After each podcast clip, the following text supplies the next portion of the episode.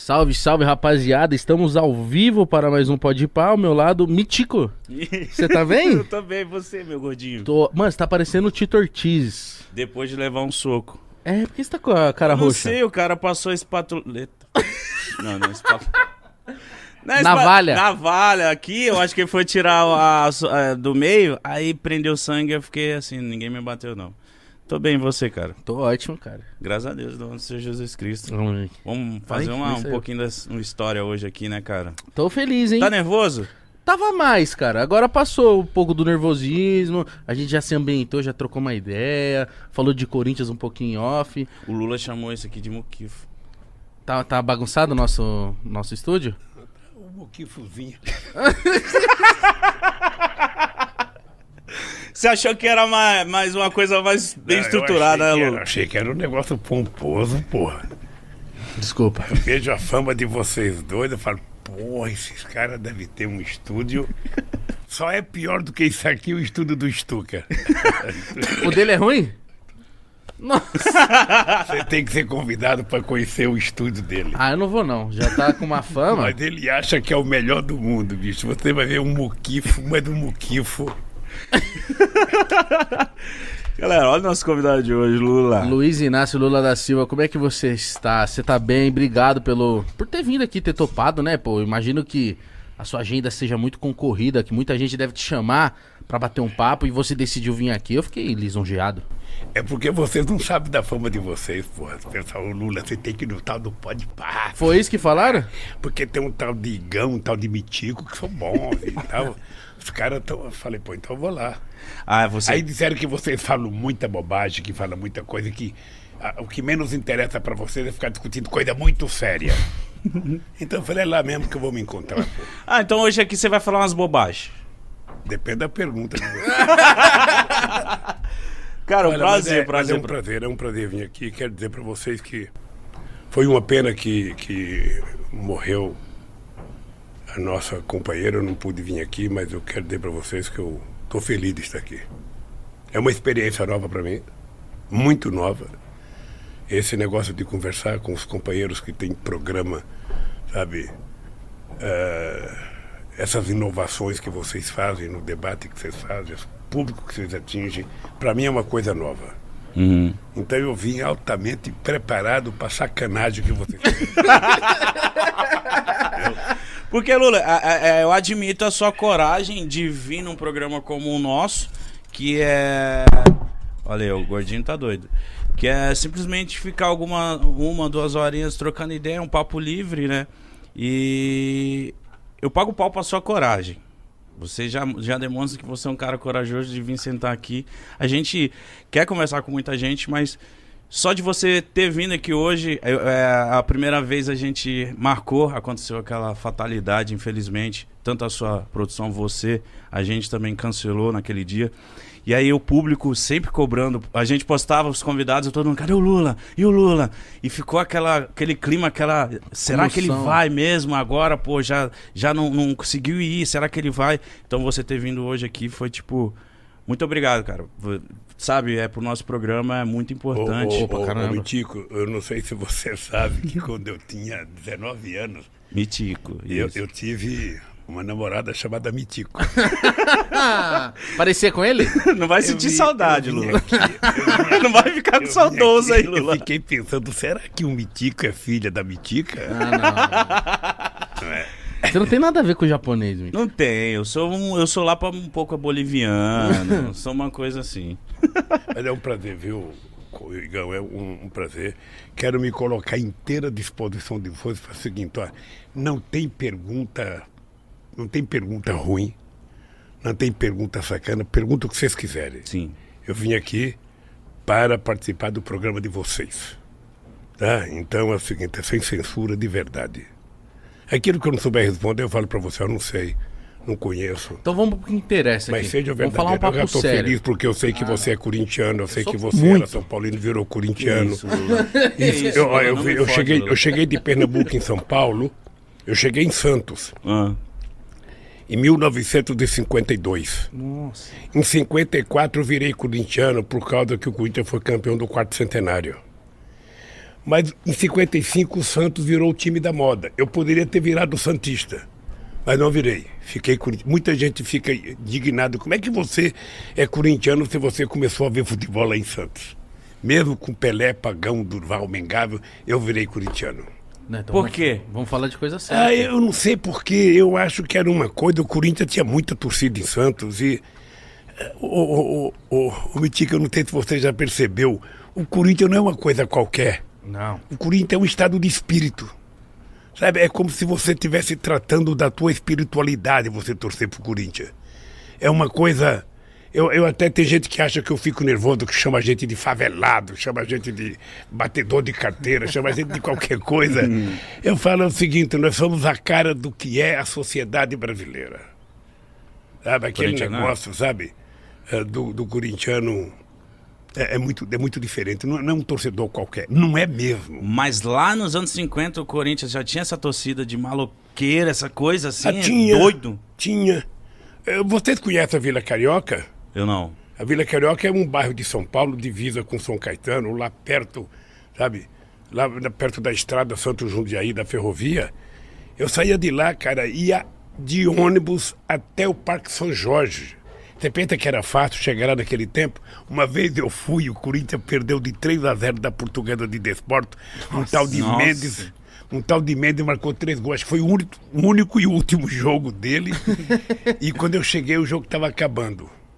Nós nem consegui entrar. O Parque São Jorge era pequenininho. Mas então eu sou corintiano. Meus filhos todos são corintianos. Apenas um que, que sabe, virou São Paulino. Você tem raiva Mas dele assim, por causa disso? a família é toda... Tem raiva desse filho, não? Não. Não, você sabe que é, um é engraçado, quando eu vejo briga hoje em estado de futebol, eu lembro quando eu era adolescente, eu pegava os meus companheiros, ia Santista, ia Palmeirense, São Paulo, a gente Tudo ia junto? todo mundo ver o jogo.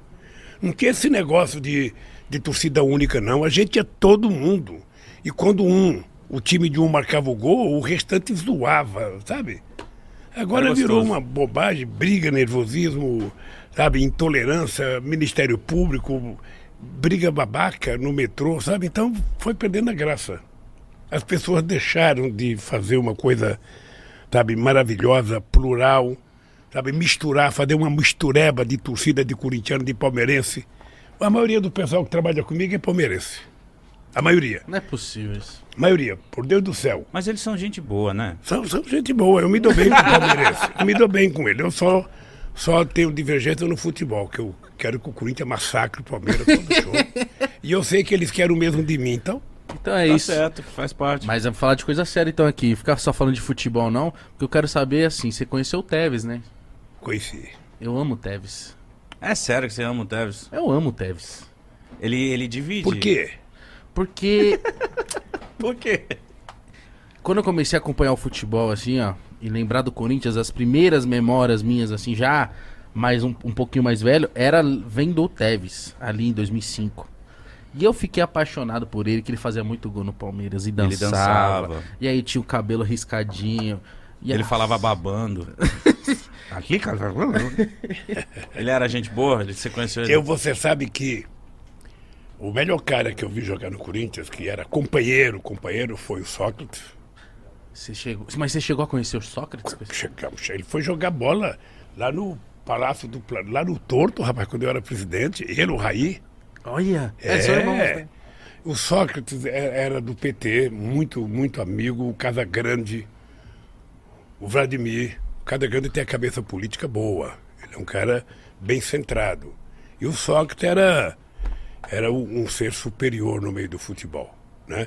Era muito companheiro, gostava de uma cerveja, eu também gostava de uma cervejinha Gostava? sabe? E eu fui ver, fui ver o jogo. Uma vez eu fui ver o jogo do Corinthians, a Corinthians gol do São Paulo de 3 a 1 o, Eu comentava, eu era corintiano comentando o jogo na Rede Globo com Osmar Santos e o, o, um artista famoso da Globo, Lima Duarte, comentava defendendo o São Paulo. Ela é muito São Paulina. E o Coringão ganhou de 3 a 1 Nossa. Cara, eu lembro, eu lembro dessa. Do Tevez indo lá depois que foi campeão brasileiro, te dar uma camisa e tal. Eu falei assim, cara. Queria muito ser o Lula agora. Conhecer o Tevez. Mas o Tevez, ele saiu meio estranho do Corinthians, não foi? É, que ele mandou a torcida calar a boca. Não, mas o problema é o seguinte, é que hoje essa meninada toda é, é muito dinheiro em jogo. É muito dinheiro. Sabe, eu fico feliz por uma coisa, porque não tem jogador do futebol rico, não tem nenhum filho de banqueiro que é jogador de futebol. O máximo que o filho de banqueiro é jogador de golfe. Mas a maioria das pessoas que jogam bola são crianças pobres da periferia, então eu fico feliz quando vejo essa meninada ficar rica. Eles ficam ricos muito rapidamente, ganham muito, sabe, muito dinheiro e é muito bom. Tem que ser assim. É muito bom, eu acho, eu acho extraordinário, acho fantástico ver as pessoas. sabe, E, e é engraçado porque todos eles, eu, eu, eu não discuto se eles votam politicamente em quem que vota. O meu problema não é esse. Eu não gosto de um artista porque ele vota no Lula. Não, eu gosto de um artista porque eu gosto do artista. Se o cara canta bem, se o cara é um bom cara de teatro, um bom artista de cinema, eu gosto dele, independente do voto dele. E esses jogadores, o que eu acho fantástico nele, mesmo quando a gente não gosta, quando você vê uma entrevista dele, a primeira coisa que ele faz é o seguinte: eu quero dar uma casa pro meu pai pra minha mãe. Eu quero cuidar do meu avô. É uma coisa. Uma coisa você veja o lugar que morava esse Gabriel Jesus. É lá no e Peri. esse menino agora estrelando, sabe, no Manchester City, eu, eu fico. Eu acho que é uma glória. Sabe, eu acho que é uma. Como eu vejo vocês, né? Quando eu vejo um- uma dupla de menino como vocês fazer sucesso, né? porque eu ninguém sonha ser miserável. Ninguém. Ninguém, ninguém sonha pra baixo. Ah, eu, eu, eu quero ser mulambento, eu quero ser pobre, eu quero dormir na rua, eu quero. Não, a gente quer progredir, a gente quer comer bem, quer viver bem, quer morar bem. Quer ser é milionário. A gente quer ter uma, uma ascensão na vida. Sabe? E eu acho que essa meninada no futebol, eu fico muito feliz quando eu vejo eles, eles sabe? O, o Tevez, você veja, o Tevez, depois que parou de jogar futebol, ele foi contratado para a China como o maior salário que um jogador já ganhou, já no fim da carreira. E eu fico batendo bola, mando o Estuquinha filmar, ver se é algum chinês vê eu jogando bola. Porra, quem sabe no fim da vida um chinês me contrata, eu vou lá e. Você iria? Ganha dinheiro. Eu ia, porra, eu fui bom de bola. Não, bom, Lula, bom, bom quanto? Ah, deixa eu lhe contar, cara. Então é que conta. vocês não conhecem a Vila Carioca, vocês são jovens demais. A Vila Carioca é aqui perto. Ali perto do Museu do Ipiranga, um pouco para baixo. É, eu, eu joguei bola, muita bola ali na Vila Jogava Carioca. aqui em qual área? Ei, Joga que Ataque, posição? eu era, eu era meia direita, eu era uma espécie de de, de, de, de, sabe, uma espécie de, de, de Ah. cacá. Que isso? É, eu não era Tá o dez, puxando o saco. Caralho! sabe? Kaká? Então a gente jogava bola bem. Entendi. Ó, nós criamos um time em 1962, ali na Vila Carioca. Eu jogava no Flamenguinho, eu joguei no Bangu, joguei no União Multa. Depois a gente criou um time chamado Náutico. Náutico é um time de Pernambuco. Foi meu irmão, meu irmão que, que falou: vamos criar um time de Pernambuco. Aí ele criou um time, camisa vermelha e azul, sabe? Eu levava roupa para minha mãe lavar para mim poder jogar no time. Ah. Coitada, coitada da minha mãe lavava roupa. Mas então time. você jogava bem. Olha, eu. Você conhece. Você conhece, dez, você vai. conhece futebol de várzea? Conheço. O futebol de várzea você tem o primeiro e o segundo time. Correto? Sim. Eu jogava no primeiro time, então significa Ah, que eu era. o dono primeiro do time. é o que entra por? Significa que você era o dono do time. É como se fosse aspirante, sabe? Sim. Como se fosse aspirante. Eu jogava no titular. Titular. Porra. Meia Mas- direita. E hoje, Jogava. mas hoje em Não. dia, Lula, você acompanha o futebol ainda ou não tem tempo? Acompanho, acompanho. Eu, eu, eu- hoje está melhor para acompanhar, sabe por quê? Ah, ah, tem muito futebol na televisão. Então você assiste os melhores jogos da Inglaterra, os melhores jogos da Espanha, os melhores jogos da França. Agora você vê jogos da Rússia, você vê jogo da China, você vê jogo da Argentina. E você vê os grandes jogos no Brasil. Sobretudo quando joga o Corinthians, porque quando o Corinthians joga sempre é um grande jogo. Muito. Sabe? Então eu assisto. Eu gosto de futebol. Nunca aceitei a ideia que futebol é o ópio do povo. Quando a gente fundou o PT em 82, teve uma Copa do Mundo. E a gente estava em Bragança Paulista, num sítio de um amigo, sabia começar o jogo da seleção. Eu era presidente do PT. O PT tinha só dois anos de vida. Aí chega um companheiro meu, chamado Mané da Conceição, que era um companheiro que tinha sido preso, tinha sido torturado, sabe, perdeu uma perna, deu trombose na perna dele na cadeia granguena. Aí esse cara voltou, ele, ele foi, foi para fora E esse cara votou muito radical e ele não queria. O, o não vamos ver futebol, não. É Quando começou o jogo, ele falou: vamos levantar e virar as costas pra televisão, não Protestou. vamos ver o jogo. Eu falei: ó, cara, é o seguinte: é melhor você sair da sala, porque aqui não tem vira-costa, não. Aqui nós vamos ver o jogo do Brasil, pô. Eu, eu não misturo. Eu não misturo, sabe? Eu, eu- quando eu gosto, eu gosto, e aí, sabe, eu não misturo com a política, não. Meu irmão, meu irmão era, era adversário meu, meu irmão era de outro partido político, sabe? Então, qual era o pacto meu com meu irmão Frechica? Ele está vivo ainda, tem 79 anos. Falava, Frechica, é o seguinte, a gente não discute política em casa. Quando a gente se encontrar, é pra gente conversar de outras coisas. É sabe? ser irmão. E não discutir. É, ele era do Partidão e eu era do PT. Mas às vezes Mas não fora de casa, vocês- Não, não, lá em casa a gente não discutia. Não discutia. Porque senão você não vive bem. Você tem que separar os lugares que você, sabe, pode falar de determinadas coisas. E eu e ele vivemos bem. Até hoje ele que me colocou no movimento sindical, ele que me levou, sabe? Eu chamava, eu não gostava do sindicato, eu odiava sindicato. Por quê? É, mas Chato. porque eu era despolitizado. Você sabe que ser despolitizado é moda, né? Ser ignorante é moda no governo Bolsonaro. Quanto mais ignorante, mais moda. Melhor. É, Quanto mais, melhor. Mas é isso que eu ia te perguntar. Por exemplo, eu, eu vim da- de uma frota, do, do, do, do- Uma safra? De uma safra de pessoas que, que vêm daquela coisa assim, mano, política não se discute, não quero saber dessas porra, é tudo um bando de safado, não quero saber de porra nenhuma. Então, ultimamente, por causa do meu trabalho, eu tenho que me informar, eu tenho que aprender. Mas só que eu vim, eu vim com isso na minha cabeça, de não, não quero saber de nada, não quero discutir, ah, vai com esse papo chato pra lá. Por que, que você acha que no Brasil tem muitas pessoas que têm essa- esse posicionamento de tipo assim, mano, eu não quero saber nem do Lula, nem do Bolsonaro, nem de ninguém. E aí acaba que a pessoa não serve pra nada também, né? Se ela não se posicionar e etc. Ô, Mitica, eu vou te contar uma história minha. Em 1978, eu comecei a ficar famoso porque nós fizemos as primeiras greves dos metalúrgicos no ABC. Eram greves, sabe? Primeiro foi greve por fábrica, depois nós fizemos greve. Nós fazíamos assembleia no estádio com 100 mil pessoas. Era muita coisa. Então, aí o pessoal começou a me convidar para ir para a política. E eu dizia assim, eu achava que eu era inteligente, eu dizia assim, eu não gosto de política e não gosto de quem gosta de política. Eu achava que era o máximo. A imprensa batia palma, eu saía na primeira página dos jornais, finalmente surgiu um operário que não gosta de política, ele não quer o poder, ele só quer melhorar um pouquinho o salário dele e tal. Aí, cara, foi passando três, quatro meses, eu estava na rua fazendo campanha, sabe para quem? Pro Fernando Henrique Cardoso. Por quê? Quem, que- por que Porque ele era candidato ao Senado, sabe? Ele disputava com o Montoro e com o Cláudio Lembo. E ele tinha votado do exílio, era uma figura interessante, porque era mais jovem, porque era um cara mais à esquerda? Mais à esquerda, mas depois ficou mais à direita e tal. Mas eu tinha uma boa relação com ele. E não foi ele que pediu para mim, não. Fui eu que fui pedir para ele para apoiá-lo. Eu e muitos sindicalistas. Aí depois eu descobri eu descobri que se a gente não cria um partido político, a gente estava ferrado. Porque você nunca pode esperar que alguém faça por você aquilo que você mesmo tem que fazer. Então você fica esperando que o Congresso Nacional aprove as coisas boas para o país. Você já parou para analisar quem é que está no Congresso Nacional?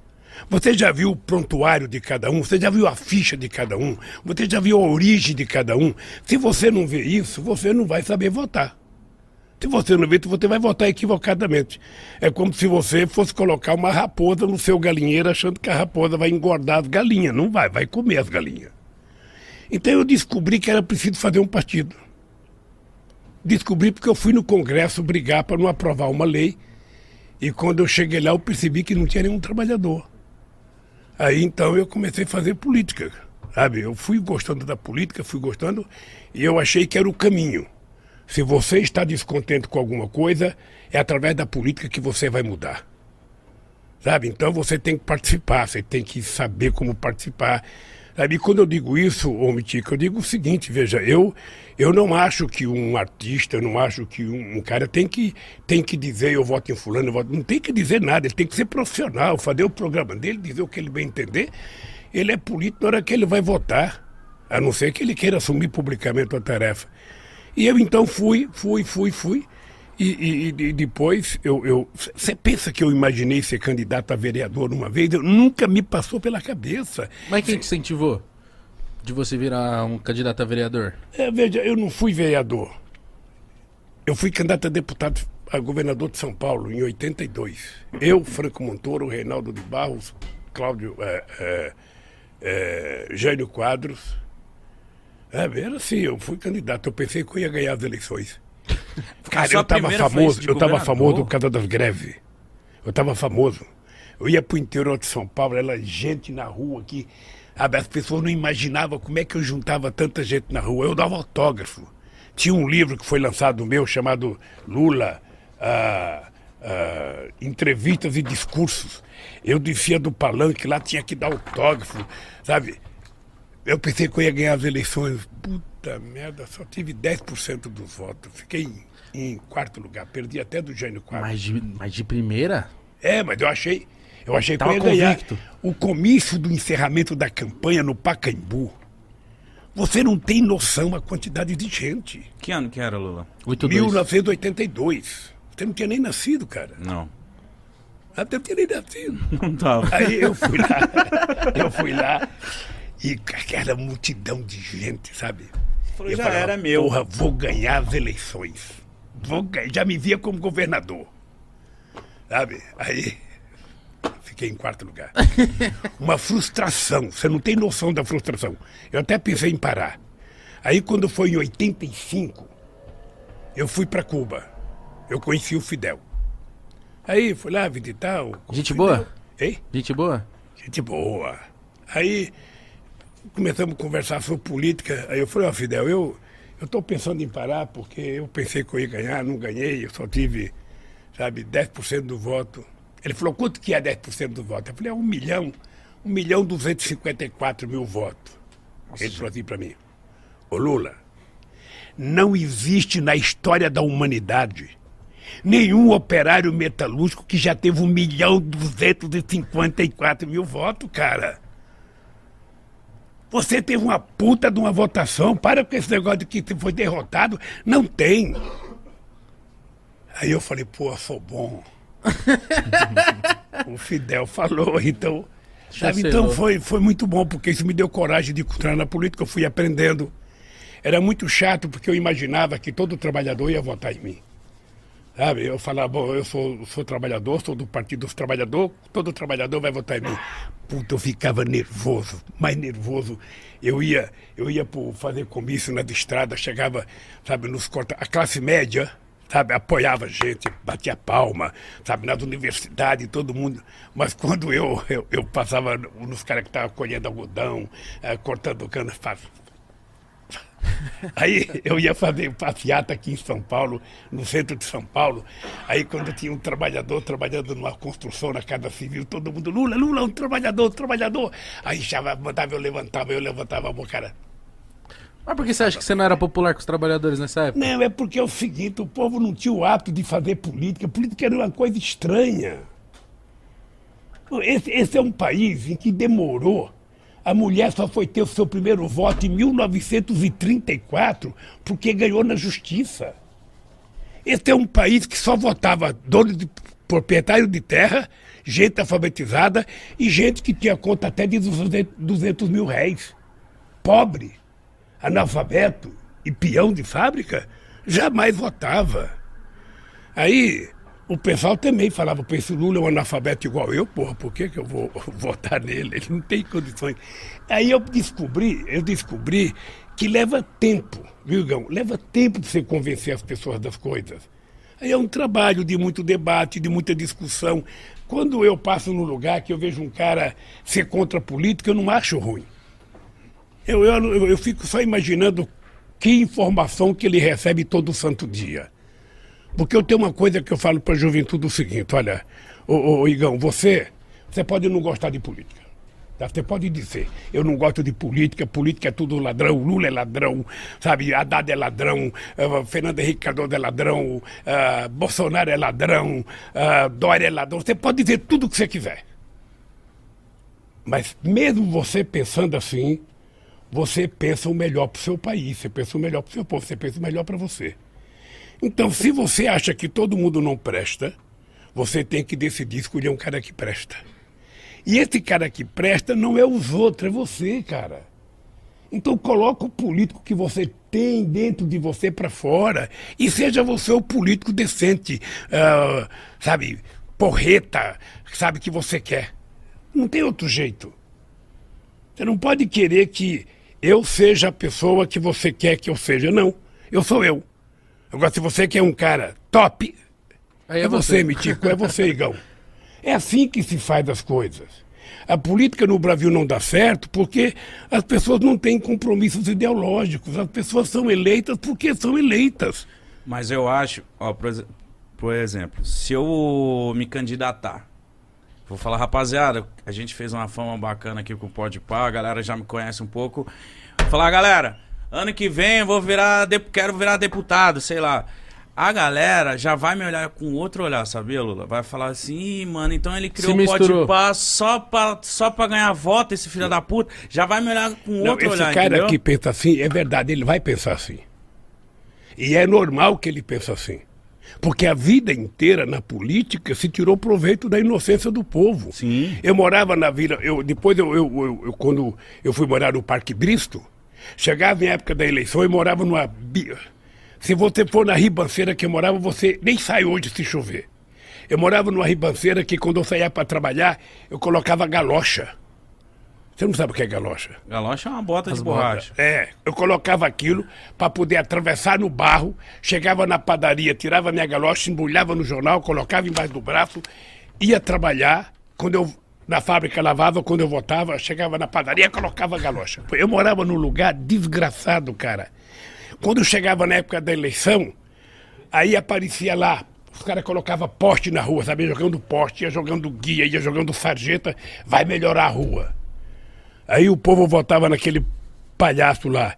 Aí quando passava as eleições, passava um caminhão recolhendo as guias, recolhendo os potes.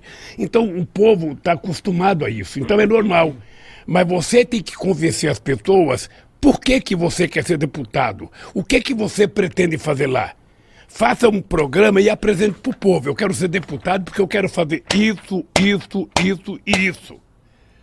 Se eu não cumprir, eu desisto. Faça uma coisa séria que você vai ver como é fácil fazer. Sabe, agora você pega um cara de televisão, o cara fica falando bobagem o dia inteiro na televisão, faz bobagem, bobagem, bobagem, e fala, você é candidato. Aqui em São Paulo nós temos alguns que vocês conhecem. Eu não vou falar o nome porque eu não quero falar o nome de ninguém. Mas aqui vocês conhecem muitos em São Paulo. Aqui tinha programa de rádio de cara famoso, sabe? Afanado Jazade, Gil Gomes, esse acho que não, não existe mais. Sabe? Que passava um ano, fazia sucesso, todo mundo era candidato. O que que fizeram como, como deputado? Nada. Então você tem que exigir compromisso. Se você quiser um dia ser candidato, não seja candidato porque você quer ser deputado. Você tem que ser candidato porque você tem alguma coisa que você acha que é sério para fazer.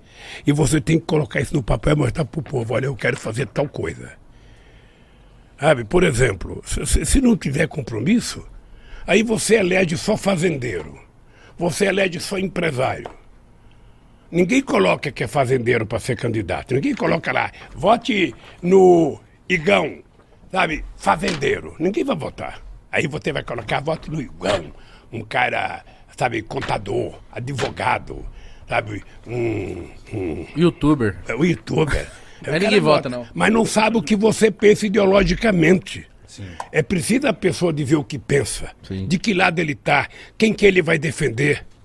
Esse dia eu vi uma coisa fantástica. O quê? Uma catadora de papel em Brasília. Aí eu fui fazer uma, uma reunião com os catadores de materiais recicláveis. E aí uma mulher falou assim, ó, ô, ô, ô, ô, presidente Lula, eu fui num debate, e aí uma mulher perguntou para mim, o que que é ser de esquerda ou de direita? Ela falou assim, muito simples. De direita é quem defende o rico. De esquerda é quem defende os pobres. Pronto. Está resolvido o meu problema. E não- e não tá errada. E esse é o dado concreto. Sabe? Isso é o dado concreto. A direita, a direita ela defende o patrimônio, a direita defende o seu, o, o seu status quo, sabe? Não, não, ninguém está preocupado com a desigualdade. Você acha que é normal, ô Mitico, você acha que é normal? O mundo produz mais alimento do que o povo pode consumir. Muito mais alimento. Sabe? Por que, que tem 800 milhões de pessoas passando fome? Por que, que aqui no Brasil tem 19 milhões de pessoas passando fome quando nós acabamos com a fome em 2012? A ONU reconheceu. A ONU reconheceu que não tinha mais fome. Então é o seguinte, é porque as pessoas não têm compromisso. Não é porque falta comida, falta dinheiro para as pessoas comprarem. Falta dinheiro. Se você der um pouquinho de dinheiro, as pessoas vão comprar. Agora, quando nós criamos o Bolsa Família, o que, que a elite brasileira falava? Ah, o Lula está criando vagabundo, o Lula está criando o exército de desempregado, essas pessoas não querem mais trabalhar, essas pessoas só querem agora fazer filho para poder ganhar mais. Sabe o que acontece? É a falta de crença no povo pobre. É a falta de respeito às pessoas pobres, porque todo mundo acha que pobre é imbecil, é ignorante. E tá cheio de gente que acha que é, o cara é pobre porque ele quer. Ah, o cara é pobre, o, o, o Igão é pobre porque ele quer não. O Igão é pobre porque ele não pode ser melhor. Porque se ele pudesse, ele ganhava mais. Se ele pudesse, ele, sabe, fazia muito mais coisa. Porque o ser humano, ele quer ascender na vida social. Ele quer crescer. Ele quer evoluir. Sabe, ninguém quer comprar um carro velho, quer comprar um carro novo. Não é isso? E bom. E bom. E bom. Sabe? A gente não quer ir numa praia poluída, quer numa melhor. Só que as melhores, às vezes, não, não chega para nós. Então, o que acontece? O, o, cara que for entrar na política, ele tem que pensar isso. Ele tem que pensar um partido que tem um programa. O partido tem que ter um programa, o partido tem que ter, sabe, uma carta de princípio, uma carta de compromisso com a sociedade. Para que, que eu quero um partido político? Para que, que eu quero um partido político? Sabe? Então, se você não tem essas coisas, fica muito difícil. Mas eu não, eu não, não, não, não, não acho que o povo está totalmente errado quando ele tem raiva da política, é porque ele não tem informação, ele assiste a Rede Globo, sabe? Ele assiste a Rede Globo, ele vê aqueles repórteres falar mal da política o tempo inteiro. Sabe? Então eles ficam pensando, ele vê esse radialista que só fala de crime, crime, crime, crime, crime, ou seja, parece que está incentivando o crime. Sabe? Uh, uh, ser candidato, ele, ele, não tem noção. Então nós é que temos que dar noção, nós é que temos que trabalhar a formação política, nós é que temos que fazer com que as pessoas conheçam, sabe, a realidade desse país. Discutir economia, discutir, eu acho interessante. Quanto mais politizado você for, mais porreta você será. Pode ficar certo. Eu sei. Quanto mais politizado você for. Você não precisa nem dizer se você tem partido, se você. o que, que você pensa ideologicamente. É o teu comportamento é, o que eu, é a tua mensagem que vale. Sabe? Então, meu caro, vocês chegaram onde chegaram porque vocês tomaram uma decisão. Para quem que a gente quer falar? Desde o começo. Para quem que a gente quer falar? Qual é o nosso público? Eu não quero falar para o Jardim Europa. Eu não quero falar para o pessoal do Morumbi, não. Eu quero falar para o povo brasileiro. E onde é que está esse povo? Na periferia. Na periferia. Vou aproveitar Vou falar do nosso patrocinador. Tá cheirando, hein? Habibs. Delícia, rapaziada. QR Code na tela, link na descrição pra você participar do quê? Rodizinho, hein? Rodízio no Habibs. Por apenas R$19,90. Você que vai isso, comer hein? à vontade, tudo que você quiser. Igão, é só eu chegar no, no Habibs e pagar R$19,90 eu com várias esfirras, enche o meu buchão? Exatamente. Que isso. Sem limites. E, Mano. ó, Lula, uma coisa que você não sabe. Esses copos aqui, ó. Esse a gente é entrou ele? no Gênero Habibs, esse sou eu, esse é, e a gente tá no Habibs de todo o Brasil. Estamos no, nos Habibs de todos o Brasil, é. igual o Mítico falou. Rapaziada, estamos em todos os Habibs do Brasil, inclusive o nosso copo está lá, garanta já. Custa apenas R$ 4,90 esse copinho maravilhoso, dá pra você tomar o seu refrigerante, o seu Guaraná, a sua vaninha, dá pra você tomar o seu whisky. Se você for no rolê, dá uma cervejinha, isso, dá pra você dá tomar tudo. o que você quiser. Garanta já os copos do Pode Pá, certo? E também garanta a barriguinha cheia apenas por R$19,90. Baixando o aplicativo do Rabis também, tem um cupom lá. É isso pra você aí. garantir seu copinho lá, viu, família? Segue eles no Instagram também, nosso patrocinador oficial do Pode Pá. É isso. Companheiro Lula. clima vai ficar sério aqui agora. Falar de coisa séria, né, Mítico? Vamos. Você tá falando uma parada, e às vezes eu percebo que a galera que tá no poder, não só hoje, mas às vezes, ao, ao invés dela fazer, fa- fazerem coisas melhor, o que elas estão fazendo? Elas estão pegando as coisas que já deram certo, aí troca o nome, pra parecer que foi eles que fizeram, ou cancela isso aqui, agora vai ter outro, ou isso aqui não vai ter mais porque era de outro. Que era de outro mandato. Porque quando eu vi que ia acabar o Bolsa Família, eu falei, por quê? Se deu tão certo. Você acha que às vezes é isso? A galera quer, às vezes, ter mérito em tudo, até no que já foi, até no que já deu certo, e não, não quer pensar pra frente? Não quer sair do lugar?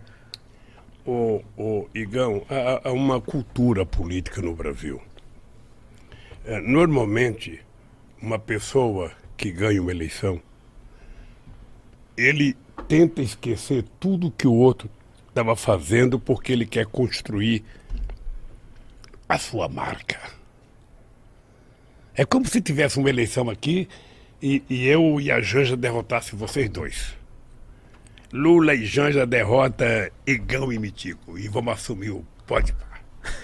A gente ia chegar aqui, imbecil, porque se a gente for esperto, a gente continua o que vocês estão fazendo. Se a gente tivesse ser metido, não, vamos mudar essa mesa aqui, vamos tirar isso aqui, esse microfone, vai ter uma câmara só, e não vamos falar para periferia, não, vamos falar para classe alta.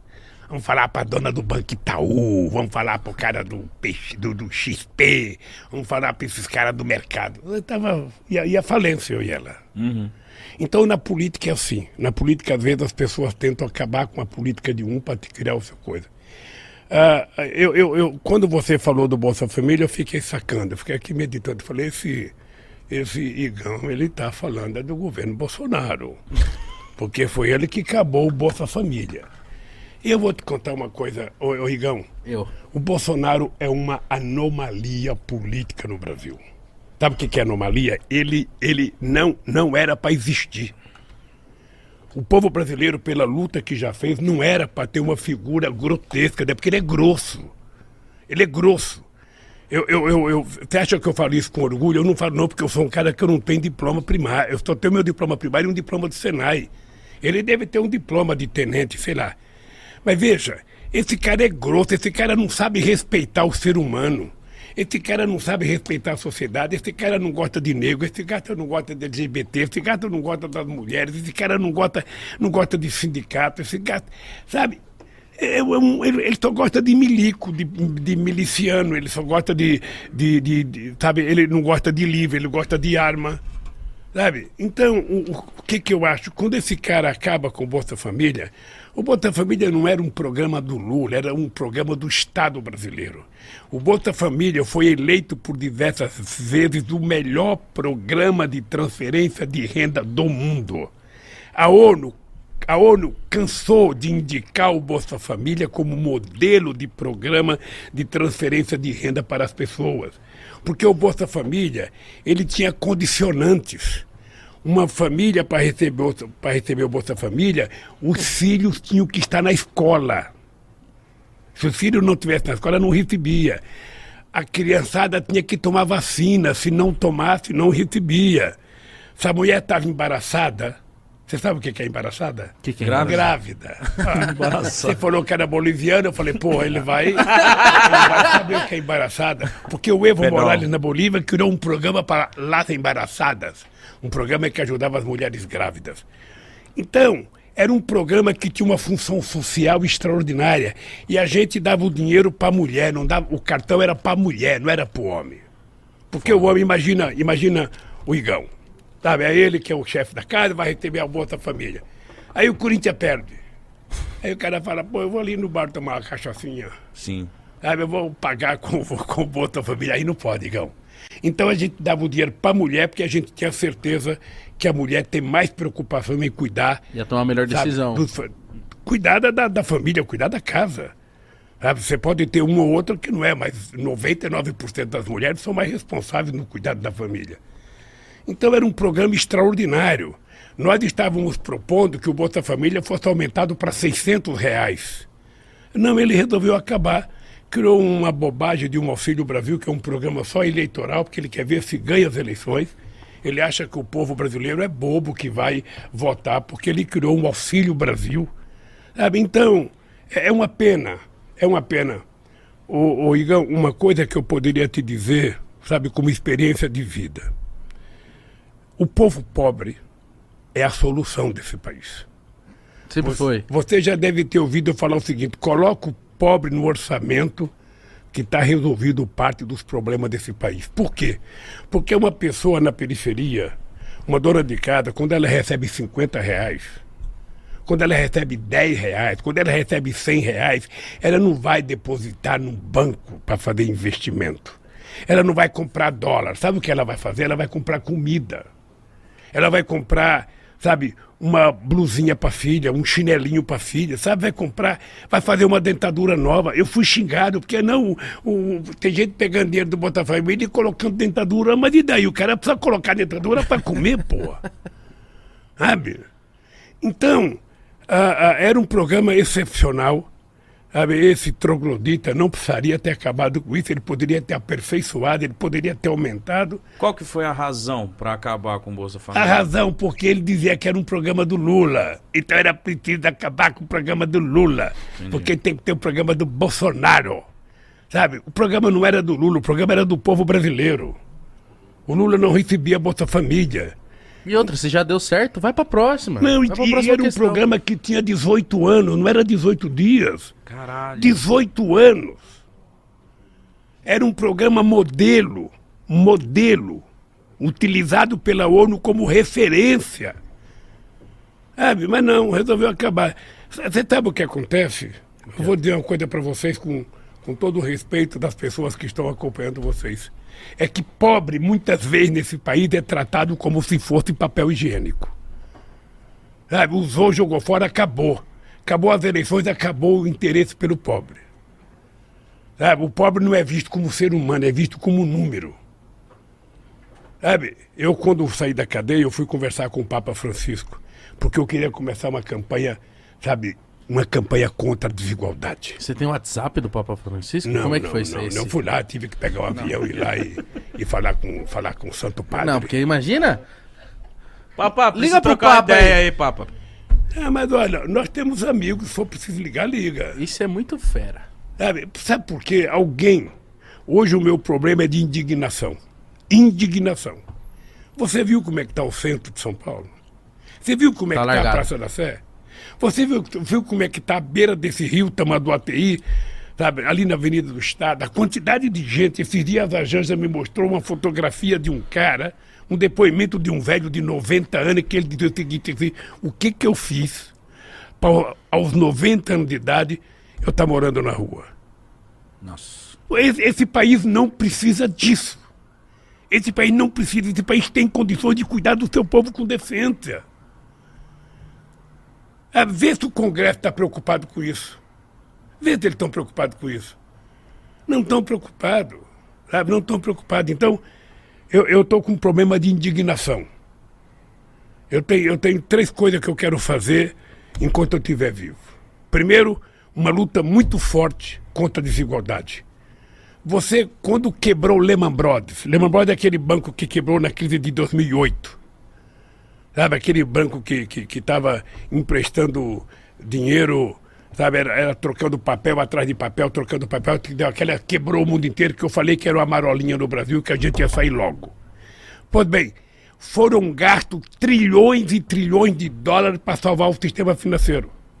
Nossa. Na guerra do Iraque, investiram 4 trilhões de dólares. Sabe o que é 4 trilhões de dólares? Nem imagino. Daria para encher isso aqui 80 vezes. Ou seja, a gente poderia acabar com a fome no mundo. Sabe, será que as pessoas ficam tranquilas de dormir sabendo que na rua do lado dele tem uma criança que não tem um copo de leite para tomar? Que não tem um pão com mortadela para comer? En- Então, eu, eu acho que o problema nosso é de indignação. Eu hoje sou um homem indignado. Sabe? Muito indignado, muito indignado. É por isso que eu estou nessa luta.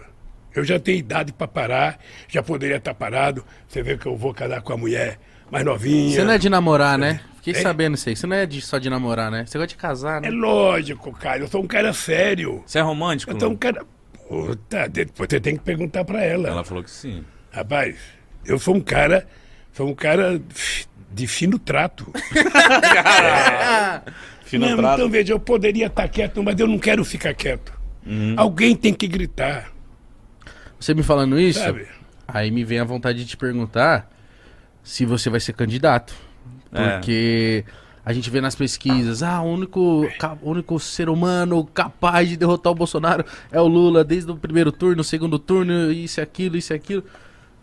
A sua indignação vai fazer o senhor ser candidato? Olha, eu tenho. Eu tenho que tomar uma decisão até março. Ah, porque, veja, eu tenho que pensar muito. Eu, já fui presidente. Ah, eu sou considerado, por todas as pesquisas, o melhor presidente da história do Brasil. Eu sou o presidente que mais fiz universidade na história do Brasil. Que mais fiz escolas técnicas na idade do Brasil, nesse país. Quando nós assumimos o governo, o Brasil tinha 3 milhões e meio de universitários. Quando nós deixamos, tinha 8 milhões de universitários. Quase Nós criamos o ProUni para garantir bolsa para jovens pobres da periferia que não podiam estudar. Nós garantimos o FIES, sabe, com financiamento do Estado para garantir que filho de pobre que quisesse tomar dinheiro emprestado para pagar a universidade pudesse tomar.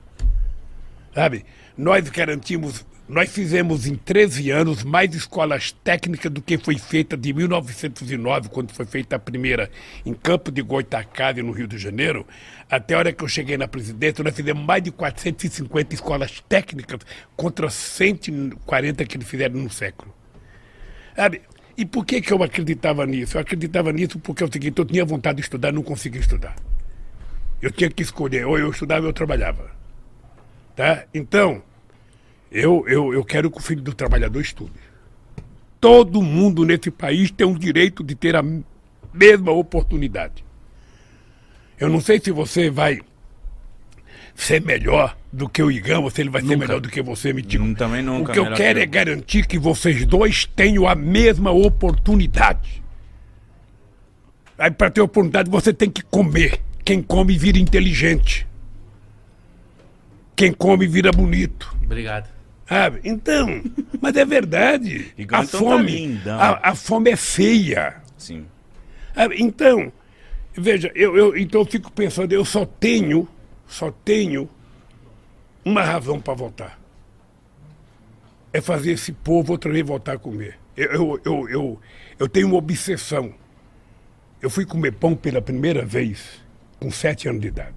Caralho. Tá? O meu café de manhã era uma cuia de farinha de mandioca com café preto. Tá? Pão, pão, era quando estava doente. Ah, Então, eu, eu, eu, eu levava marmita quando eu trabalhava na Vilares, às vezes não tinha nem um, um ovo para colocar dentro, era só feijão e arroz. Eu tinha que comer na fábrica escondendo para ninguém ver que eu não tinha mistura. Ah, Então, só tem sentido eu votar se eu garantir que esse povo volta a comer todo dia. Todo mundo tem que tomar café, almoçar e jantar todo dia. Não, não, não, não, dá para você fazer diferente. Sabe, todo filho de trabalhador na- da periferia tem direito de disputar uma vaga na universidade. Sabe, acabar com essa mentalidade escravocrata. São 350 anos de escravidão que ainda permanece na cabeça das pessoas. O ódio porque o pobre tem ascensão. O ódio porque o pobre vai para o centro de São Paulo, vai para o Ibira, vai pro Ibirapuera. Sabe? O pobre não pode andar de avião. É preciso acabar com essa imbecilidade. O pobre é gente. Não o pode pobre é um ser humano. e ele tem o direito de ter o que ele quiser, de ter ascensão. Sabe? O pobre pode comer camarão? Hein? Pode e deve. Até porque é ele que pega. É ele que pega o camarão, é ele que constrói o carro, é ele que faz a roupa que você está vestindo. Sabe? Então ele tem direito de ter as coisas que ele produz, pô. E não é difícil. Posso dizer para vocês, pela fé que eu tenho em Deus, não é difícil. Mas, Lula, como que tá você, sua equipe, é, as- o PT em relação a isso? Porque a gente, meros mortais, a gente tá olhando o governo agora, tá tipo, mano, que, que tá acontecendo, sabe? Aconteceu o Covid e as vacinações. Só um milagre. E etc. Então, tem muita gente que tá desesperado, tem muita gente que não tá botando mais fé, que tipo, mano, o Brasil já era. A gente quer uma, uma solução, sabe? A gente quer, a gente quer, porra, quer olhar Motivo pra acreditar, né? A gente quer um motivo pra acreditar, a gente quer o Brasil bem, cara, sabe? Ô, ô, ô Mitica, é porque nós não temos governo. Você vai já pande... Vamos pegar a pandemia como exemplo que você falou, Mitico. Ah, o, o, que que você, se fosse presidente, você, Mitico, se fosse presidente Vacina. e fosse uma pessoa séria, deveria fazer? Bom, você não é obrigado a entender de porra nenhuma, correto? Ele já fala que não entende de porra nenhuma mesmo. Mas você então chama o seu ministro da Saúde, convoca um grupo de cientistas, que nós temos muitos cientistas bons, sabe, convoca os secretários de saúde dos estados, você cria um comitê de crise, e esse comitê de crise passa a orientar a sociedade brasileira. Então, toda vez que for para a televisão, o comitê de crise está dizendo, olha, é isso tem que fazer.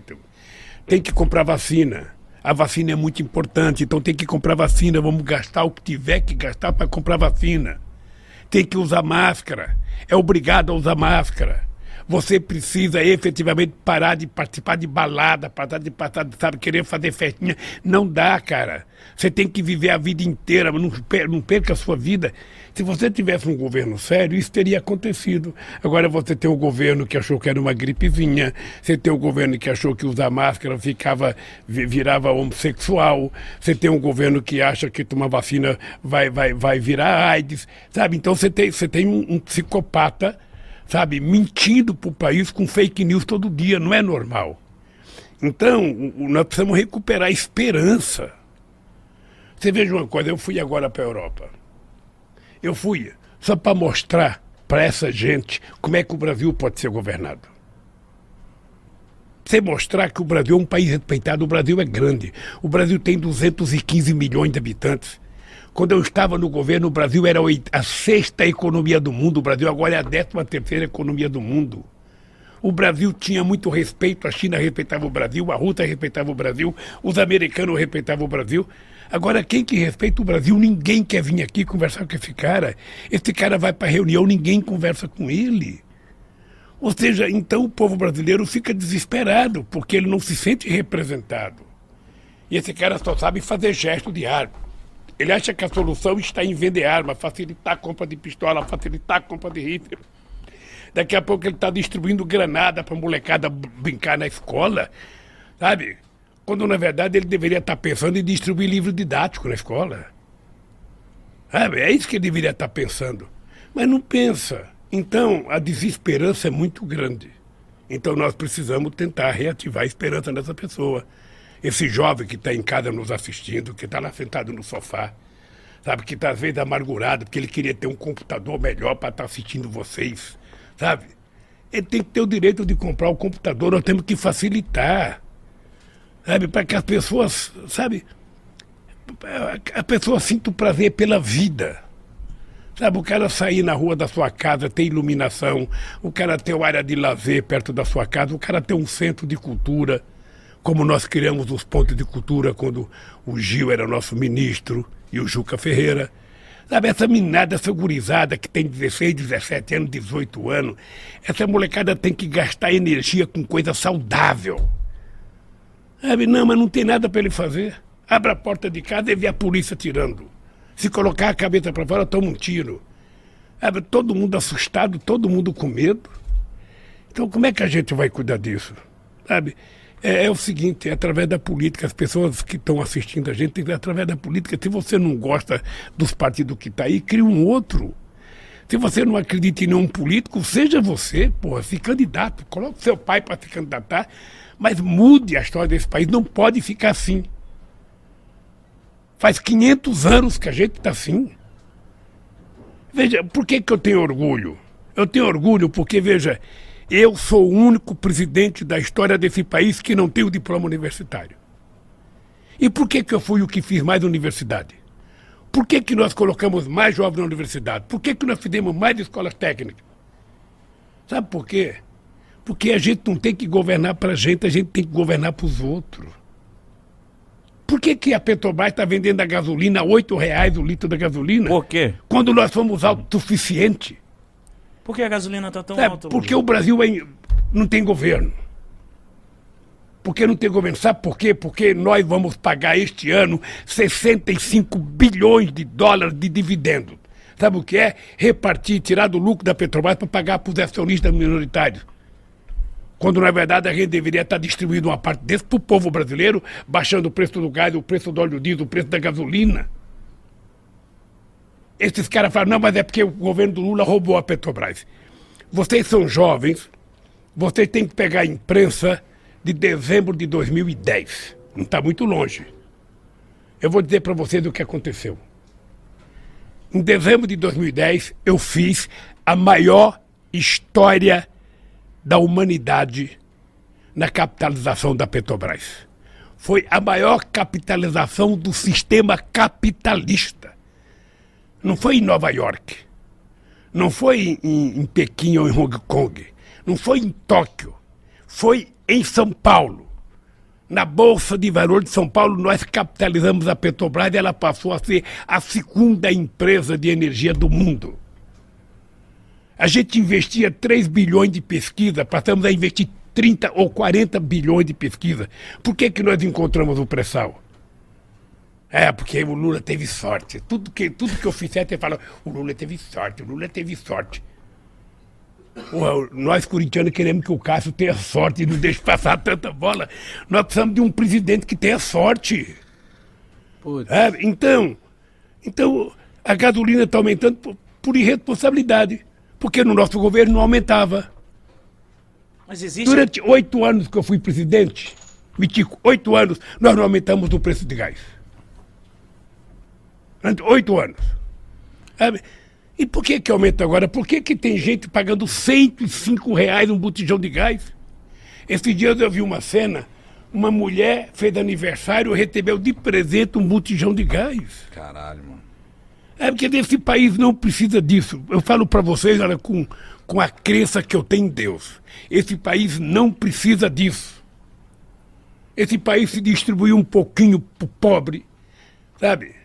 E você só vai gerar emprego, você só vai gerar emprego se houver investimento. Só vai haver investimento se tiver mercado. Só tem mercado se o povo estiver trabalhando e tiver renda. Se o povo não estiver trabalhando, não tem renda. Se não tem renda, não tem consumo. Se não tem consumo, não tem novas indústrias. Se não tem novas indústrias, não tem emprego. E aí o país vira miséria, como agora eu recebi a notícia que o PIB cresceu outra vez, caiu outra vez. Nós estamos, sabe, vivendo um, um- um- um- momento histórico de, de- de crescimento zero no país. É, então, não é possível. Lula, mas. Então o que eu quero provar é o seguinte, ó, bota um metalúrgico lá para ver se não resolve. Bota um mitico lá. Ou bota o igão lá. Alguém, alguém que. Se eu fosse presidente, eu ia quitar a Arena Corinthians ontem. Tá devendo muito, Lula. Não, tá acertado isso. Tá certo. Sabe que eu encontrei com o Andrés antes de vir para cá. Ó, Ele tem que vir colar aqui, mano. Ei? A gente, eu quero falar muito com esse cara aqui. André-. Você Ele- quer que ele venha aqui? Eu peço para ele vir aqui. Pe- ele ó, é boca você dura, pedindo, ele vem. ele é boca dura? Ele é boca dura. Pede também é. ele. Ele é casca de ferida. Pede- e quero falar com esse cara. Gosto Mas ele é eu sou amigo do André. Ô, Louro, mas uma dúvida, assim, existe a possibilidade do preço do arroz, a gasolina diminuir? O que que acontece? Vai ter que aumentar o salário pra compensar? Que- De- que- Deixa que eu te se falar uma faz? coisa, cara. Não é. Não, não é necessário. Qu- Quando é que o produto aumenta? O produto no Brasil ele aumenta quando você eh, não tem a produção suficiente. Ou seja, eu, eu produzo menos do que a sociedade consome. Aí quem tem fica colocando o preço alto, fica escondendo para vender mais caro. Quando se ele lesse a Bíblia, ele iria perceber que ele deveria baratear o preço para as pessoas poderem comprar. Então você precisa ter uma política mais ou menos combinada. Na hora que você tem consumo, na hora que o povo pode comprar, as pessoas vão produzir. Eu fui agora para um debate com um empresário espanhol e um cara começou a falar de mercado, porque o mercado, porque o mercado, porque política tributária, porque política. Eu falei, ó, eu, eu, eu vou dizer uma coisa para você. Eu fui presidente oito anos. Quando eu cheguei na presidência da República, a inflação estava 12 e o desemprego dava 12. Tá? Em 2014, quando a Dilma deixou o governo, o desemprego estava 4,7%, o melhor, o menor da história do Brasil. Eu aumentei o salário mínimo 74%. A, infra, a, a, dívida pública que eles falam tanto, você ainda ouviu falar, porque a dívida é pública, a dívida, você já cansou de falar isso. Uhum. A dívida pública, quando eu cheguei na presidência, era 60% do PIB. Nós deixamos 34%. Caiu pela metade a dívida pública. Nós devíamos 30 bilhões para o FMI. Pagamos 30 bilhões e ainda emprestei 15 bilhões para eles.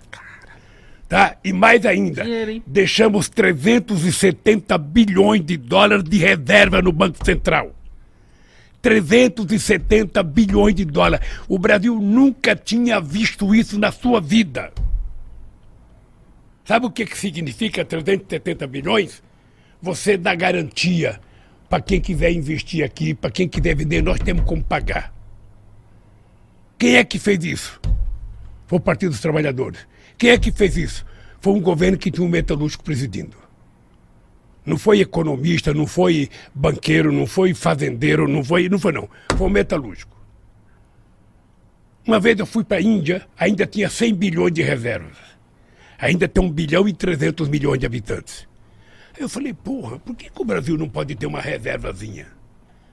Aí cheguei aqui, Meirelles, e vamos comprar, vamos comprar, vamos comprar dólar e vamos. Aí fiquei chique, bicho. Cara respeitado no mundo.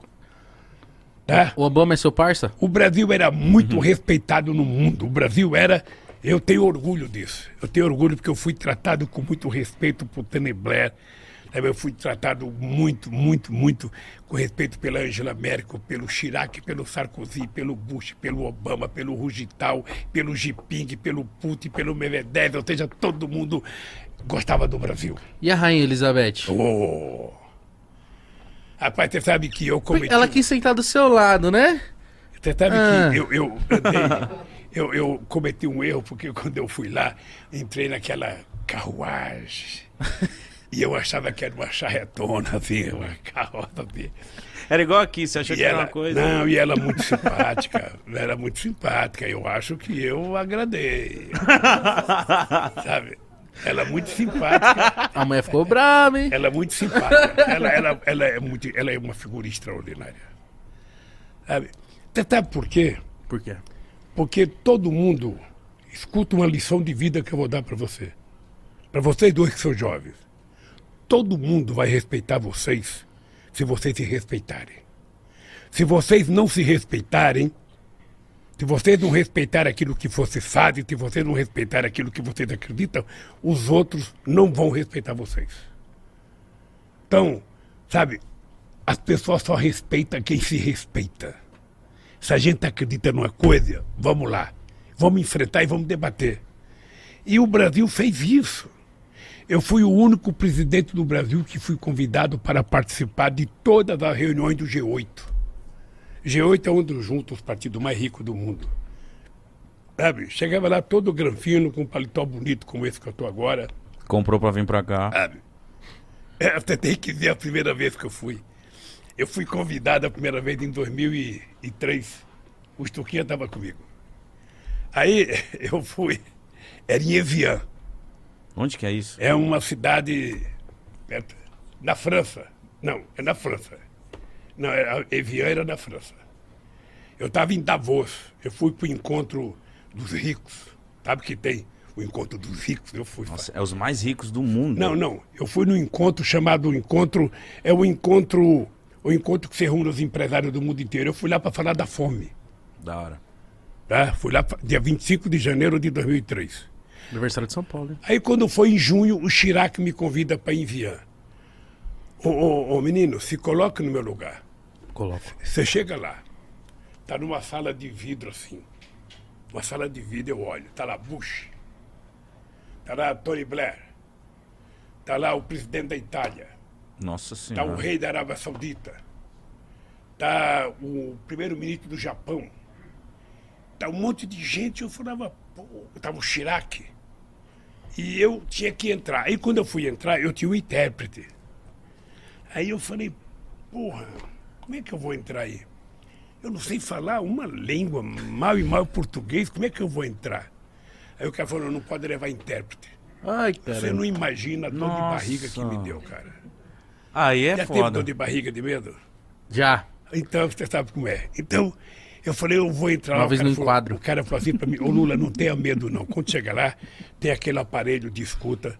Você logo mete aquilo no teu ouvido, que tudo que você vai lá vai ser transmitido, tudo que as pessoas falar, você vai ouvir. Ah, rapaz, acabou meu medo. Mas não dá um atrasozinho assim, você não, fica meio não, bugado? É na hora, na hora. É tradutor simultâneo. Rápido. E aí é na hora. Aí quando eu cheguei lá, comecei a olhar pra cara das pessoas. E eu, foi a primeira vez que eu fui, porra, era gente muito importante, cara. Tudo aquilo que eu via na televisão aqui, sabe? Tudo aquilo. Presidente Bush, presidente Chirac, presidente não tem da conta e tal. E o Lulinha lá no meio. Sabe? O, o Lulinha de Garanhuns lá no meio. Sabe? Você fica inibido, você fica com vergonha. você Fica deslumbrado, né? Você Rapaz, e eu comecei a pensar, olhar pra cara de cada um deles, eu falei, ó, quem desses caras aqui já passou fome? Ninguém. Você Quem perguntou? desses caras aqui já trabalhou no chão de fábrica? Ninguém. Quem desses caras aqui já viu dentro da sua casa um metro e meio de água, com rato tentando se salvar, com barata tentando se salvar, com merda boiando na- em cima da água, e você ter que ficar levantando para levantar lev- geladeira, levantar fogão, tirar sua mãe da casa? Quem desses caras já viveu isso? Quem desses caras já passou fome? Eu falei, ah, eu aqui sou mais eu, sabe? Não é ele que tem que falar comigo, é eu que tenho que falar com ele. e foi assim, foi assim que nós ganhamos o respeito. Eu tenho certeza, eu agradeço muito a Deus de que essa gente me respeitou pelas coisas boas que nós fizemos nesse país. E eu só fui respeitado porque o povo brasileiro acreditou. Porque não é fácil. Eu acho que, eu acho que esse povo teve muita coragem. Um peão votar num peão igual ele para ser presidente. Você não tem noção como é que foi a minha primeira noite no Palácio do Alvorada, cara. Você deita de barriga pra cima, olhando pro céu, e você fala, pô, e se eu não der conta disso aqui, como é que. Eu imagino. Bicho. né, Doideira. O presidente do Brasil, ele consegue ter uma folguinha? Ele consegue falar assim, ô mano, na moral, hoje eu vou fazer um churrasco. Não, o Bolsonaro tem todo dia. Bolsonaro faz motociata todo dia, faz cavalgada todo dia. A única coisa que ele trabalha é para fazer fake news, para contar mentira. Ele conta cinco mentiras por dia, um outro filho conta seis, o outro conta sete, o outro conta oito. Então, a carga de mentira é uma loucura que eles contam. Mas ele não é de trabalhar muito. Não é de trabalhar muito. Então, ah, ah, não tem folga. Eu não tive folga. Não tive folga. Eu vou te contar uma história. Eu tirava 10 dias no final do ano para ir numa casa de praia que a Marinha tinha em Inema, na Bahia. Ai, Eu ia lá nessa casa na Bahia. Mas você vai com a quantidade de segurança, cara. Você entra na água. Você não fica à vontade, né? Não, você entra na água, ele entra atrás. não fica encostado a você. De sunga? do lado. Daqui a pouco você vê, tá um segurança de lado nadando. Tá outra, tá outra. Ah, é um inferno, na verdade. Você não tem liberdade. Eu passei oito anos, oito anos, presidente da República, em que eu ia para o palácio às oito, saía das oito, ia para casa, sábado e domingo em casa, sabe? O Estuquinho acompanhou isso, era a maioria das vezes era na minha casa. Por que, que eu não saía? Eu tinha medo de fotografia. Eu sempre tive medo de, de, de, sabe? Tem muita gente maldosa, tem muita gente. E eu não queria me expor. eu, eu tinha uma obsessão obsessão de acertar. Eu, eu, eu pedi a Deus todo dia, eu não posso errar. Qualquer um que erra, não tem problema nenhum. O cara errou, todos já erraram.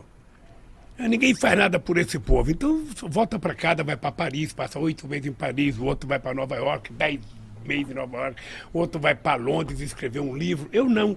Eu tinha que voltar para São Bernardo do Campo, eu tinha que voltar a 600 metros da, da, da, da Volkswagen, eu tinha que ouvir os companheiros do sindicato fazer discurso, xingar o governo.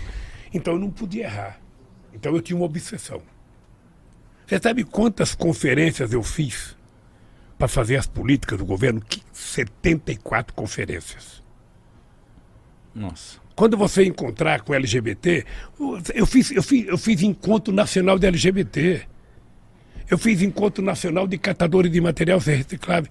Durante todo o meu mandato, Mitico, dia 22, se você quiser ir, está convidado, vocês dois. Aonde? Se vocês quiserem ir, eu vou fazer o Natal com os catadores de papel e moradores de rua aqui em São Paulo. Durante os oito anos que eu fui presidente da República, eu vinha todo dia 23 de dezembro tomar café com eles. Eles apresentavam uma pauta de reivindicação, a gente levava, no ano seguinte a gente atendia aquela, eles faziam outra. Vamos. Durante todo o tempo. Eu topo. É por isso que a, que a elite não gosta de mim, porque se eu, ao invés de ficar com os catadores de papel, fosse no campo de golfe, colocava roupa branca, aquele lençol pendurado no bolso aqui, como eles fazem, sabe? Eles me adoravam. Mas então eu tenho orgulho do que eu fiz. Uma vez eu levei o sem teto lá para Brasília, no palácio. Nossa. Aí fizemos um ato. Quando eu dei a palavra para o sem teto, o cara foi lá para frente e falou: presidente, eu não preciso falar. Eu não tenho o que falar. Porque só o fato do senhor deixar eu entrar aqui dentro, eu já já já estou realizado. Aí eu lembrei de uma coisa, sabe o que eu lembrei? Eu fui em 94 convidado para ver o Mandela, lá no Palácio do Mandela. E quando eu cheguei lá, o povo passava perto do Palácio e passava a mão na parede. Eu perguntei para o Mandela por que, que o povo está passando a mão na parede? Está essa fila de gente. O Mandela falou, presidente Lula. Não, presidente porra nenhuma, não era presidente, era só Lula. Ele falou, ô Lula, ô Lula, é o seguinte, esse povo não podia encostar a 10 quilômetros daqui. Esse povo era massacrado. Agora que eu cheguei aqui, eles podem vir aqui, se quiser entrar aqui, entra aqui. Eles ganharam liberdade. E esse cara me deu essa lição. Falou, eu não quero falar. Só o fato de eu entrar aqui dentro, eu já estou realizado. Porque a palavra correta não é governar, você tem que cuidar do povo. Para que, que você é eleito? Para cuidar do povo. Sabe, vocês dois têm a missão de cuidar da mente das pessoas que ouvem vocês. Sim. Sabe, vocês sabem disso. Vocês têm mais responsabilidade do que vocês pensam que têm. Porque o que vocês falarem aqui, sabe, o que vai bater na cabeça de muita gente que gosta de vocês, que ouve vocês. Então vocês têm que saber, sabe, que uma pitadinha de educação política vocês podem dar todo dia para as pessoas como vocês. Tem que concordo. saber, né, cara? Tem que Concordo. saber fazer isso. E tem que saber a responsabilidade que tem. Eu creio muito nisso, tento todo dia tá, tipo, colocando a responsabilidade em dia de, tipo, pô, tem que ir mais por ali, mais por aqui, tipo, não achar que é que é festa, que é oba-oba, que a gente não fala com ninguém. E eu tenho uma pergunta que pra mim eu queria muito fazer, porque quando você ia ser preso, você podia ir pra outro país. Eu particularmente teria ido. Eu falei, caramba, ser preso, perder a sua liberdade é a coisa mais preciosa que a gente tem na vida. Por que você não escolheu sair pra outro país? Porque te ofereceram, né? Querido Igão, é uma coisa. é uma- eu, eu jamais. Eu vou contar uma pequena história para você, para vocês saberem o que eu estou falando. Eu. Minha mãe teve oito filhos. Ela criou esses filhos sozinho, praticamente. Não foram poucas as vezes em que a gente não tinha o que comer em casa. Eu morava no fundo de um bar. O banheiro que a gente utilizava era o banheiro que os bêbados do bar utilizavam. Nossa senhora. Era lá que tinha que tomar banho minha irmã, minha mãe e nós. Eu tinha uma vontade, eu tinha uma vontade de chupar chiclete de bola. Naquele tempo era chamava de chiclete americano. Você não viveu, o pai de vocês ou o avô de vocês, Quer dizer, não, não? sabe, aquele que fazia bola. Você- não imagina a loucura que eu tinha de fazer uma bola e nunca tive dinheiro para comprar o chiclete. Eu trabalhava quando o meu tio ia no banheiro do bar, ele pedia para mim tomar conta do bar, eu poderia roubar um chiclete e levar para casa. E eu não roubava, porque eu tinha medo de envergonhar minha mãe. Eu tinha um companheiro chamado Boquita. Boquita era filho de um cara sergipano, não esqueço nunca. Esse Boquita mascava o chiclete dele o dia inteiro. Quando esse Boquita ia jogar fora, eu pedia para mim Nossa senhora. pedia. Não tenho vergonha de dizer isso, não. Pedia o chiclete borrachudo, sabe? Levava para casa, lavava ele, colocava um pouco de açúcar Suco. Botava no e congelador? chupava um pouco. tá? Ah, eu tinha vontade de comer uma maçã, daquele tempo tinha umas argentinas, filho, eu tinha vontade de roubar uma maçã. Roubar e sair correndo de comer. Eu não roubava com medo da minha mãe. Sabe? Essa foi a educação que eu recebi da dona Lindu. Aí você não tem noção. Eu jamais imaginei na minha vida que eu ia sofrer o que eu sofri de ataque de corrupção. Com essa gente, com esses bandidos sabendo que eu não tinha feito. Então, eu poderia ter saído do Brasil. Eu poderia ir para outro país, eu poderia ter ido para uma embaixada, mas eu tomei a decisão de que eu tinha que ir para Curitiba, eu tinha que ir para a Polícia Federal. Eu precisava provar que o Moro era mentiroso. Eu precisava provar que a Força-Tarefa de Curitiba era uma quadrilha. E se eu fugisse e aparecer uma fotografia minha, ou fugitivo. E eu não tenho mais idade para isso, cara. Eu tenho um bisneta, eu tinha que honrar a dona Lindu. Então, graças a Deus, eu provei. Estou até hoje, estou até hoje perguntando para esse Moro, diga, diga, tá, o que que eu roubei? A sentença que ele deu para mim, sabe qual foi o crime que eu cometi? Qual? O crime é o fato indeterminado. Eu fui condenado por um fato indeterminado. Que esse sem vergonha não teve coragem de dizer. Poderia ter dito. Sabe? Então, é, é muito duro. É muito duro você estar na sua casa, junto com a sua família, e você vai à televisão ficar 20 minutos falando que você é ladrão. Falando que você roubou. Sem mostrar absolutamente nada. Então, isso foi muito duro. Eu jamais imaginei passar isso na vida, jamais. Essa é uma marca profunda que eu vou levar na minha vida, sabe? E eu ainda, eu ainda vou pensar bem, mas em algum momento eu vou processar, porque nem que for um, um, um tataraneto meu, quinquaraneto, sextataraneto meu, um dia vai ganhar um processo contra essa sacanagem que fizeram comigo. Você ficou quanto tempo nesse, nesse processo? Eu fiquei preso 580 dias. Mas o processo foi, foi quatro anos de denúncia, sabe? E aí eu sou agradecido àquele pessoal que fez a vigília para mim em Curitiba, aquelas pessoas que ficaram lá embaixo de chuva, embaixo de sol, sabe? Eles cantavam todo dia de manhã para mim, gritavam bom dia, presidente, boa tarde, presidente, boa noite, boa noite, presidente, durante 580 dias. Então Nossa. é uma coisa que marcou a minha vida. Eu saí da cadeia um outro homem, saí um outro homem, tive a graça de Deus de sair, sabe, para Cajacajanja, sabe? Ela, ela, ela morava em Curitiba, ela mandava uma comidinha para mim toda noite, sabe? Ela te conquistou pela comida. É.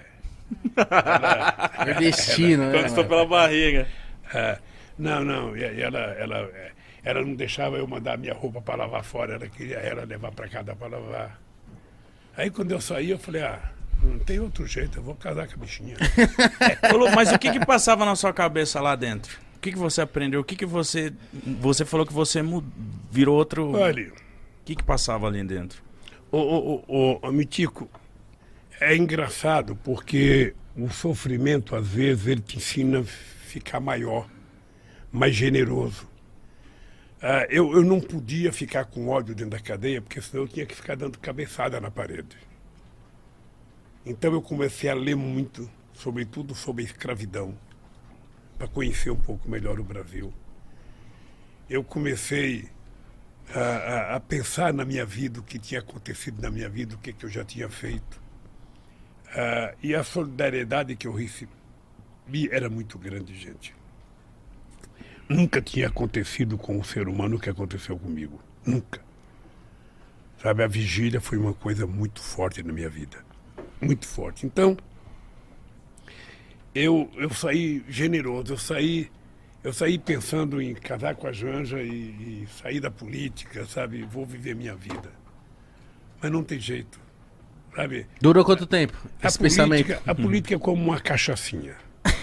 Você Falei, eu não quero, mas tomou a primeira, você vai em frente. então, ah, eu, eu, eu, assim. eu, eu, eu, eu, resolvi, sabe, entrar nessa briga outra vez. Eu não posso ficar quieto, sabe, com tanta gente precisando de gente para lutar. Então o senhor vai se candidatar? Eu estou pensando, por isso que eu estou dizendo, em março. Tá tentando buscar isso aí, a resposta aí. Querendo saber. Vou, em março eu vou decidir, porque depende de muita coisa. Sabe? Depende de muita coisa. Não é só querer, eu quero ser candidato, porque é, comigo tem uma coisa mais séria que eu, que eu não posso mentir para o povo brasileiro. Sabe, qualquer um que é candidato pode contar a mentira que quiser. O cara nunca fez, o cara vem aqui e fala, eu vou fazer isso, fazer isso, fazer isso. Não fala assim? Uhum. Eu não posso fazer isso. Eu tenho que fazer mais do que eu já fiz. Porque eu tenho um legado. Ah, eu tenho um legado. Eu tenho, eu tenho um, um, um, um conjunto de obras feitas nesse país. Eu vou te contar um número para você ficar assustado. Sabe, durante o nosso governo, nós colocamos 52 milhões de hectares de terra para fazer reforma agrária. 52 milhões de hectares de terra é 51% de tudo que foi feito de distribuição de terra nesse país desde que o país foi descoberto. Sabe? Eu estou dizendo isso porque ah, o que nós fizemos foi muita coisa. Muita, muita, muita, muita. Não tem noção. A, a transposição do Rio São Francisco era para ser feita em 1846. Presta atenção, 1846. Você não era nascido, Igão. Nem meus pais. 1846. E nunca pôde fazer, nem no tempo do imperador pôde fazer. Nós tomamos a decisão de fazer. Por quê? Porque nós vamos levar água para 12 milhões de pessoas que moram na região mais seca do país.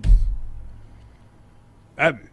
Eu, quando eu morava em Garanhuns, eu tinha sete anos de idade. Eu ia, ia buscar pote de água no açude.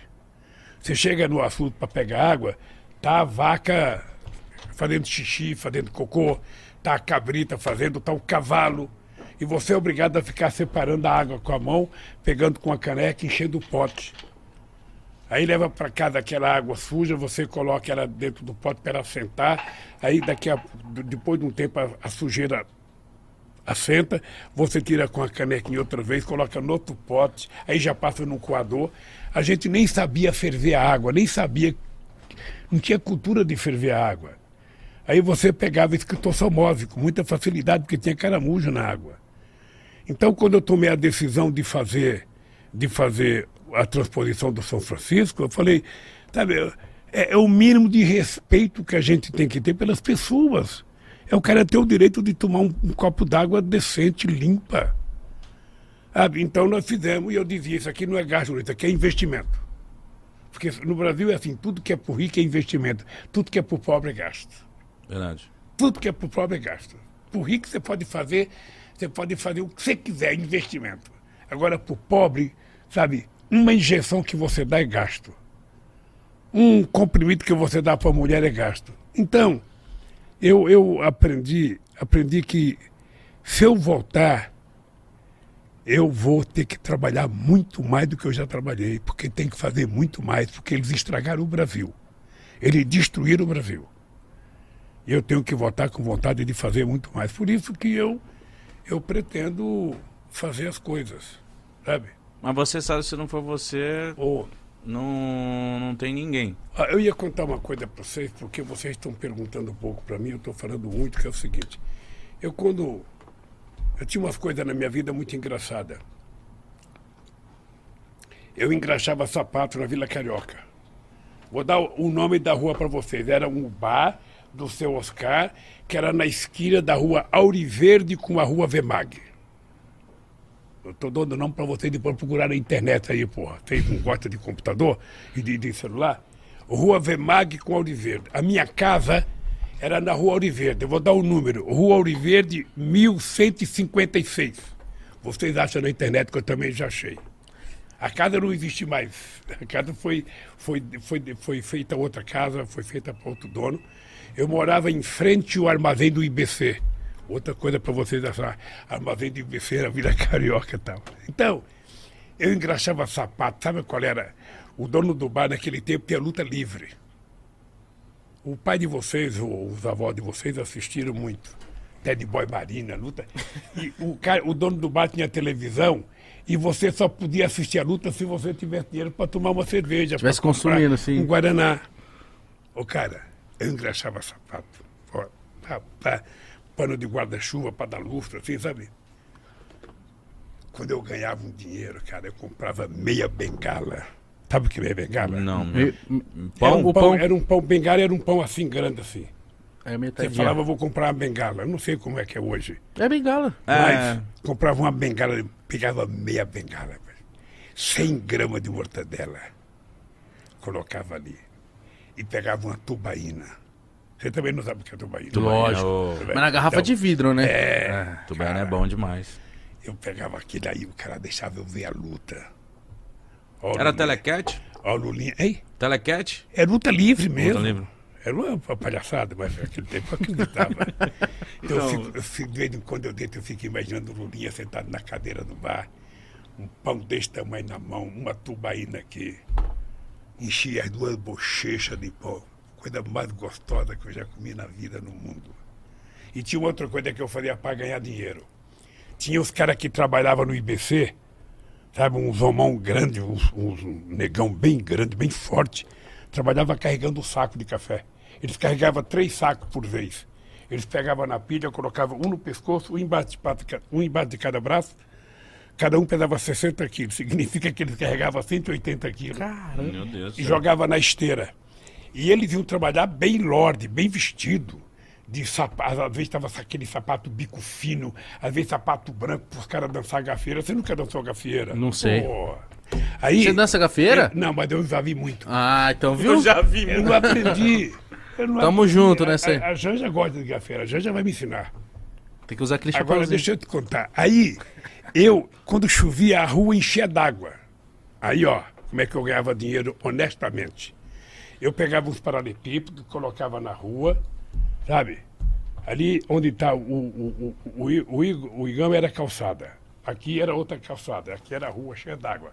Eu colocava tábua com paralelepípedo tal, até chegar aqui. Aí eu ficava na última tábua. Quando os, os caras iam passando, chegava na última tábua, eu tirava a tábua. Aí o cara ficava lá. Eu falava, tem que me dar um dinheirinho, aí, tem que me dar um dinheirinho. Pra passar na É, quer tábua. Passar, não. Aí os caras me davam. Naquele tempo era um cruzeiro, era, sabe? Aí eu também juntava um bolinho de dinheiro. Ficava dentro da água quando passava o último, com medo de sair eles me pegar. Então eu ficava lá dentro da água. Aí quando eles iam embora, eu ia no bar outra vez. Minha, Minha bengala, bengala. com mortadela. Eu tenho saudade. Eu não tenho saudade de nenhuma coisa que eu comi, mas eu tenho saudade disso. Muita saudade.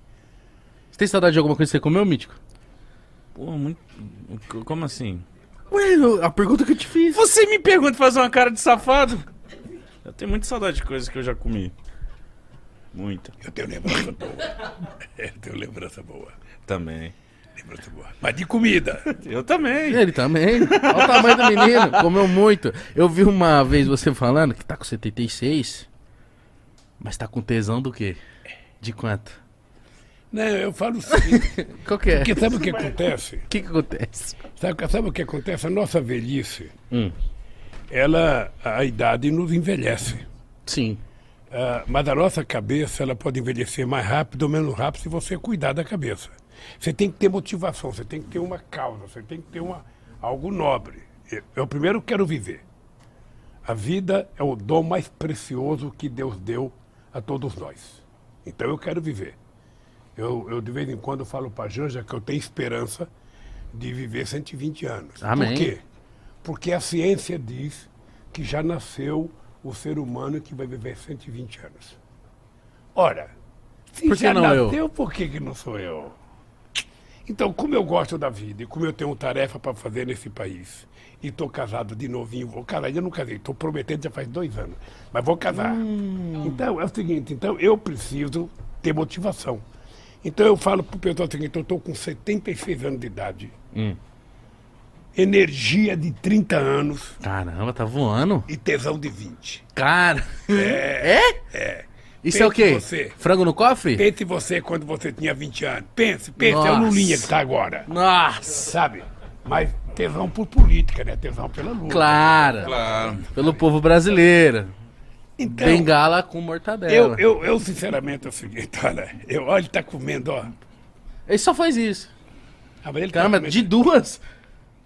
Ah, eu fui ali e roubei uma, uma esfirrinha, né? Quando eu terminar o programa, eu vou fazer uma coisa do que você tá comendo. Eu vou falar uma coisa. O quê? Não, mas depois, deixa eu acabar o programa, Tá bom. tá bom? Tá Eu bom. queria saber se isso é frango no cofre. Esse segredo aí. Não. Sabe o que acontece? O? Na, verdade é o seguinte, quando você tem. Quando você precisa ter uma motivação. Eu nunca acordo de mau humor. A Jane já fala o seguinte, a gente levanta rindo de manhã. Todo mundo levanta de cara feia, não levanta? Eu levanto Eu puto. levanto bonitão. Bonitão? Levanto rindo, levanto alegre. Sempre tem uma história para contar. Porque eu tenho que agradecer a Deus eu ter nascido e levantar, acordar todo dia. e tá Ô Lula, você malha? Hein? Você malha? Mário, Eu vejo você que tem academia? Eu tenho. Quer ir lá malhar? Podia me dar, podia me dar um, O voucher? um VIP, pra mim, dia pra- que quiser. Pra Lulinha não pagar. Não vai. Lá é a Academia dos Companheiros. Deixa eu te contar uma coisa. Que eu, vi que sua coxa tá desse tamanho. Eu, assim, eu ó. me cuido, sabe Ele já por quê? elogiou sua coxa aqui direto, viu? Não, minha coxa era poderosa. Mas deixa eu te contar uma coisa. Eu tento, eu, eu faço ginástica pelo seguinte, porque é um jeito de você retardar, sabe, a, a, o A envelhecimento, sabe, no organismo. Você tem que cuidar das pernas, você, sobretudo, é um conselho pro teu pai. Assim, os pais de vocês dois, olha, sempre que puder, cuidar da panturrilha, sabe? Fazer ginástica, fazer alongamento sabe, andar um pouco, não precisa ir na padaria de carro, não precisa qualquer coisa de, sabe, qualquer coisa o cara sai dessa abandona no banco do carro e vai de carro. E, não, vai a pé um pouco. Pé, pega o cachorro do Igão e leva ele para fazer xixi na rua, porra, anda com ele um pouquinho. Então eu, eu gosto, eu gosto de, eu gosto de, de me cuidar, sabe? Eu já fiz muito mais, agora eu estou fazendo menos porque eu passei 15 dias na Europa sem fazer, sem fazer nada Exercício, de ginástica, sabe? E quando a gente volta, eu fui fazer crucifixo, assim, Dói, né? dói porra. Fui fazer crucifixo. da hora, Lula, da hora. É, Pega quanto no supino? é? Quanto? Não, eu pego pouco, eu pego 8 quilos. Tá ótimo. 8 quilos. Fazendo uma fisioterapia, parece. Hein? Nossa, eu tô te zoando. Faço, Tá faço. forte? Pega mais. Eu faço, eu faço cadeira de levantar peso nas pernas. muito. Cadeira extensora. É, eu gosto de fazer. Não, tô vendo, faço pô. esteira. Sabe? Agora-. Eu agora estou fazendo um esforço que eu quero perder 5 quilos. Então agora eu vou fazer um esforço, fechar a boca também. Sabe? Eu de vez em quando gosto de tomar um aperitivo. Qual que é? Tá? Mas agora eu vou diminuir também porque. Qual que é? Não, porque eu preciso emagrecer, então não dá, né? não é compatível você tomar seus aperitivos. Então eu vou diminuir. Ô, cara, Ah. você não sabe o que é. Você gosta de panceta? Nossa. Nossa, mano. Com limão. Isso aí é bom pra caralho. Rapaz. Pancetinha. A Janja de vez em quando manda buscar na casa do porco. Como que é? Lá em casa. É casa do porco? Rapaz, A casa do Igão. é um negócio maluco. É muito bom, né não? Pancetinha com limão. Ah, é melhor que você faz? Faz uma pra nós. Com a brejinha. Ela faz bem, ela compra, a gente faz também. Torresmo também, você gosta? Torresmo de barriga. Sim. E Por que, fava. qual que é a diferença? Não, não, do de é que barriga. Não, porque aqui, aqui em São Paulo, de vez em quando você compra pururuca e fala que é torresmo. Pururuca é pururuca. Pururuca é só a casca. O Torresmo torresmo, é a é aquele que tem a carninha. Aquela gordurinha Por isso é gostosa. que a gente chama torresmo de barriga. Que tem um pouquinho da carne. Esse é o melhor torresmo. Cuscuz, fava, feijão, tudo. Qual que é a sua comida preferida, Lula? A minha é de todo mundo. Feijão e arroz. De Eu bife? gosto, eu gosto muito de feijão. Eu também. Gosto muito de feijão. Com farinha? Arroz, arroz eu como menos. Às vezes eu prefiro um- uma farofinha. ah, mas um arroz e um bifinho acebolado é comida que nem francês bota defeito. O feijão marrom ou preto? Agora eu gosto. No marrom, marrom, feijão Marronzinho. normal. Carioquinha. Ah, ah, mas a Janja faz preto porque a Janja morou muito tempo no Rio. Eu gosto de macarrão. Ô cara, eu aprendi a fazer uma macarronada. Um dia eu vou surpreender vocês, fazer um macarrão à carbonara. Surpreender. Não. Pode comer macarrão com- feijão? Eu não como, mas meus filhos comiam. É bom, hein? Pega macarrão, picota o macarrão. Nossa, cortar o macarrão dá dor de ver a galera cortando o macarrão assim. É. E colocando feijão, mas eu como também. Tem que comer. Ó, mais uma vez eu fui aqui no. Eu fui com o Mino Carta e o Djalma Bom, que era presidente do PT de São Paulo, aqui no Bexiga. E nós fomos numa, numa casa de massa, daquelas italianas. Aí susto. nós pedimos uma massa. E tava, sabe quem tava? O Cláudio Abramo. Grande jornalista, Cláudio Abramo. Aí a gente estava no restaurante e pedimos, o Cláudio Abramo sugeriu a massa, então nós pedimos quatro pratos. Aí quando chegou o macarrão do prato do Djalma, o Djalma pegou a faca e o garfo e pá, pá, pá, pá. O Nossa. Cláudio Abramo levantou da mesa. Foi embora? Se ofendeu. Levantou, levantou e falou, não almoço com você, você não sabe comer macarrão. É, é doloroso você- de você ver. machucou o macarrão, cara. É doloroso É, não, macarrão tem que saber comer, essas coisas tem que ter finesse. Tem- você enrola no garfo. Enrola isso com a colherzinha pra você ficar bem bonitinho. É mesmo. Eu adoro. Eu amei. Ô, eu queria saber como que o senhor perdeu o dedo. Esse dedo aqui eu tinha 17 anos. Foi na Metalúrgica Independência. Essa metalúrgica fazia.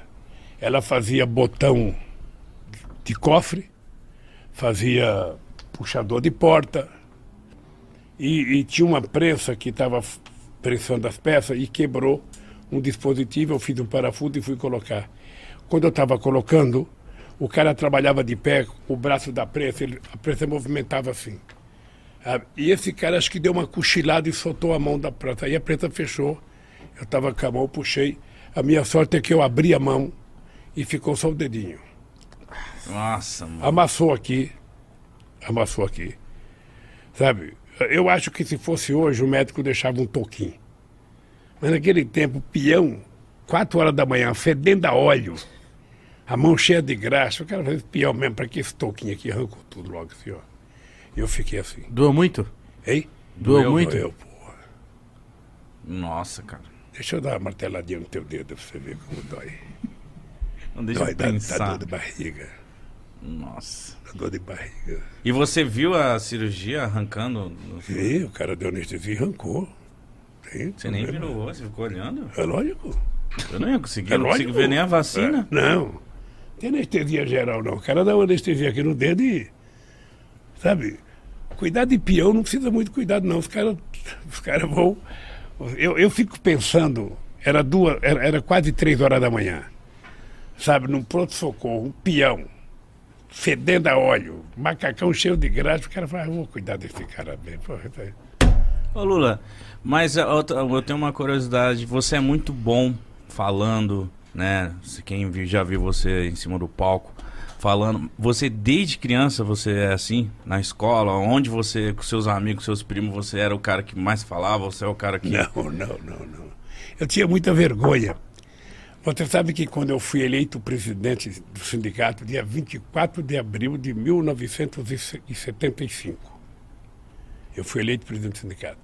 No dia do meu discurso, eu, o advogado do sindicato fez um discurso escrito para mim. E eu fui falar. Aí eu tive que ficar de pé.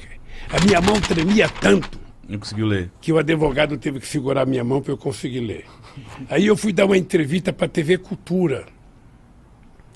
Quando o cara ligou, a, a cara falou, pode falar. O cara fez a pergunta para mim, meu joelho começou a tremer, eu tive que sentar porque eu não aguentava ficar em pé.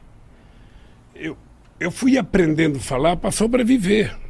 Tinha que falar, você tinha que convencer os trabalhadores dos problemas dele. Então você vai aprendendo, você vai na porta de fábrica, você vai falando.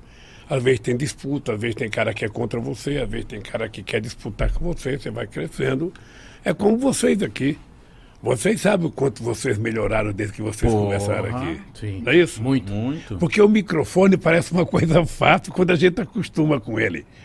Mas você pode ter um cara ali que pode ser professor de direito, professor de economia. Se ele não tiver o hábito do microfone, na hora que você anuncia, nós queremos chamar o Igão para falar. O Igão é doutor da USP, doutor da Unicamp, doutor da Fundação Getúlio Vargas. Dá o microfone, aí o Igão, entre o Igão levantar e ele chegar no microfone, ele já esqueceu metade do que ele queria falar. Verdade. E já me caguei. É isso. E quando chega lá, já fala bem menos. É impressionante isso. E aí você vai aprendendo. Hoje você fala demais. Hoje, Tô demais? hoje tem hora que eu exagero. Ah, tá. Sério. O bicho, eu vi Fidel fazer discurso de quatro horas, Nossa senhora, sem parar? sem parar. Eu acho que eu já fiz umas duas ou três horas também. A galera olhou, Lula, tá bom, Lula, Enquanto- chega, não, é, porra. é porque, é porque de vez você em- lá, é porque de vez em quando você fala assim, olha, companheiro, eu vou terminar. Não, não termina não, não termina não. Aí te empolga mais ainda, né? Aí você fala, e pra terminar, não, não termina não. Aí tá falando. E vai embora. Enquanto tiver gente. Gente gritando, gente falando. Não acaba. Ah, mas é- isso é um aprendizado. Vocês são. Vocês podem contar o caso de vocês. É o primeiro programa de vocês de missão, até aprender, até. Hoje vocês deitam e rolam Sim, e ainda remexe. sim, rebola, rebola. De tanto que vocês. Mas é reboloso. Não, mas no começo do Podpah, cara, o- assim, a gente teve uma evolução bem grande, porque eu principalmente, no começo era mais travado e tal, mas é porque a gente olha você hoje em dia, a fala bem fácil, né, bem boa, a gente fica... Isso deve ser desde quando você era criança. Ô, Lula. Não, eu sempre fui assim, eu sempre fui muito conversador, sempre fui muito. ah, muito, muito brincalhão. Carismático. Eu sempre tive uma relação muito boa com as pessoas. Ah, sempre as pessoas me, me escolheram para fazer determinadas coisas quando eu era moleque, sabe? Eu, eu sempre fui, tive uma, eu tive uma relação que eu acho que é um, um- um- um dom, alguma coisa de Deus que me fez ser assim. Eu primeiro gosto de conversar, eu gosto muito de brincar, sabe? Eu gosto muito de, de, de, de, de- de- de brincar de sacanagem, sabe? Eu adorava amarrar paletó nas reuniões, nas reuniões, na reunião do. Às vezes tinha reunião no sindicato, o cara deixava a blusa na cadeira e ia pro banheiro quando ele voltava. Tá tinha- amarrado? Isso nós na Caraca. escola. sabe? Então, ah, mas porque a vida é assim, a vida tem que ser alegre. Tem. É, porque se você levanta azedo, vai deitar azedo, sabe, se não, não dá certo a vida. Que, que prazer tem uma mulher se você chega nervoso e levanta nervoso, e almoça nervoso e janta nervoso. Os teus amigos, se você não fizer uma sacanagem com os teus amigos, inventar um apelido, uma piada pra eles. Puta merda, eu teve uma vez um companheiro meu chamado Antenor Biocati. Ele era vereador em Santo André. Ele era diretor do sindicato. E aí nós fomos comer num restaurante aqui em Diadema, na Imigrantes, ali em Diadema, naquele viaduto que atravessa ali para entrar para Diadema. E fomos comer num restaurante, véspera de Natal, sabe, aquele almoço de despedida. 50 pessoas na mesa. E sobrou um monte de comida. E esse meu companheiro falou pro garçom, olha, prepara tudo aí que eu vou levar. Vai chegar um pessoal meu de Araraquara à noite em casa, então eu vou ter um monte. de... E sobrou muita comida, sabe? Aí o garçom foi preparar. Aí eu fui chamar o garçom e falei, ó, você prepara toda a comida dos pratos que os ossos estavam e separa também. Que eu vou levar para um cachorro meu. Aí o cara preparou dois pacotes. Nossa. Aí eu peguei o pacote De osso deu bom e pus no meu carro. Esse companheiro meu, ele pegou o resto da comida, levou para casa. Quando foi 8 horas da noite, ele foi servir um aperitivo. Nossa. Quando ele abre o pacote, cara, era só, o- só o osso. Só osso. Você não tem noção quanto esse cara me xingou. E você riu pra caralho. Lula, Assim, você A vida é assim, ó.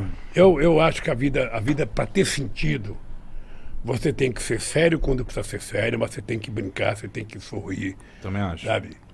Ah, eu acho que assim, eu, eu aprendi a viver assim. Eu, eu, eu trabalho muito, eu não tenho hora para cansar. Eu, quando estou em atividade, se eu estiver andando na rua, se eu estiver fazendo atividade, é das seis da manhã à meia-noite. Não tem, não, tem, não tem parada, sabe? E eu não gosto de deixar nada para fazer amanhã. Se tiver que fazer hoje, vamos fazer hoje.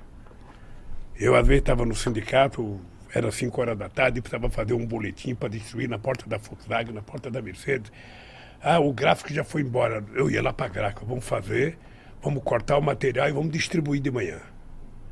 Sabe? Ele levantava 4 horas da manhã. Eu fazia assembleia 1h20 da manhã na porta da Volkswagen, 1h20 na porta da Mercedes, às 11 horas da noite, às 10 da noite, a meio-dia, às 5 da manhã. Bicho, onde tivesse um peão entrando, o Lulinha estava lá fazendo discurso. É por isso que nós conseguimos fazer do PT o mais importante partido de esquerda da América Latina. A CUT é a maior central sindical da América Latina. Sabe? Então nós conseguimos porque muita gente participou, muita gente ajudou, sabe? E eu sou muito grato a essas pessoas que ajudaram. E aqueles que não gostam, eu tento convencê-los. Eu não fico com raiva porque as pessoas não gostam de mim, não. Cara, ninguém é obrigado a gostar de mim. Sabe? Se o cara não gosta, eu não gosto, paciência. Você é muito amigo do Brown, né? Ah, gosto do Brown. Gosto daquele cara mal encarado. Ele é mal encarado? Porra, ele é bravo. Muito? Mas sabe que a minha relação com o Bravo é o seguinte: no tempo do. do. do. do oh, meu Deus do céu. Eu vou te ajudar, me fala um ano.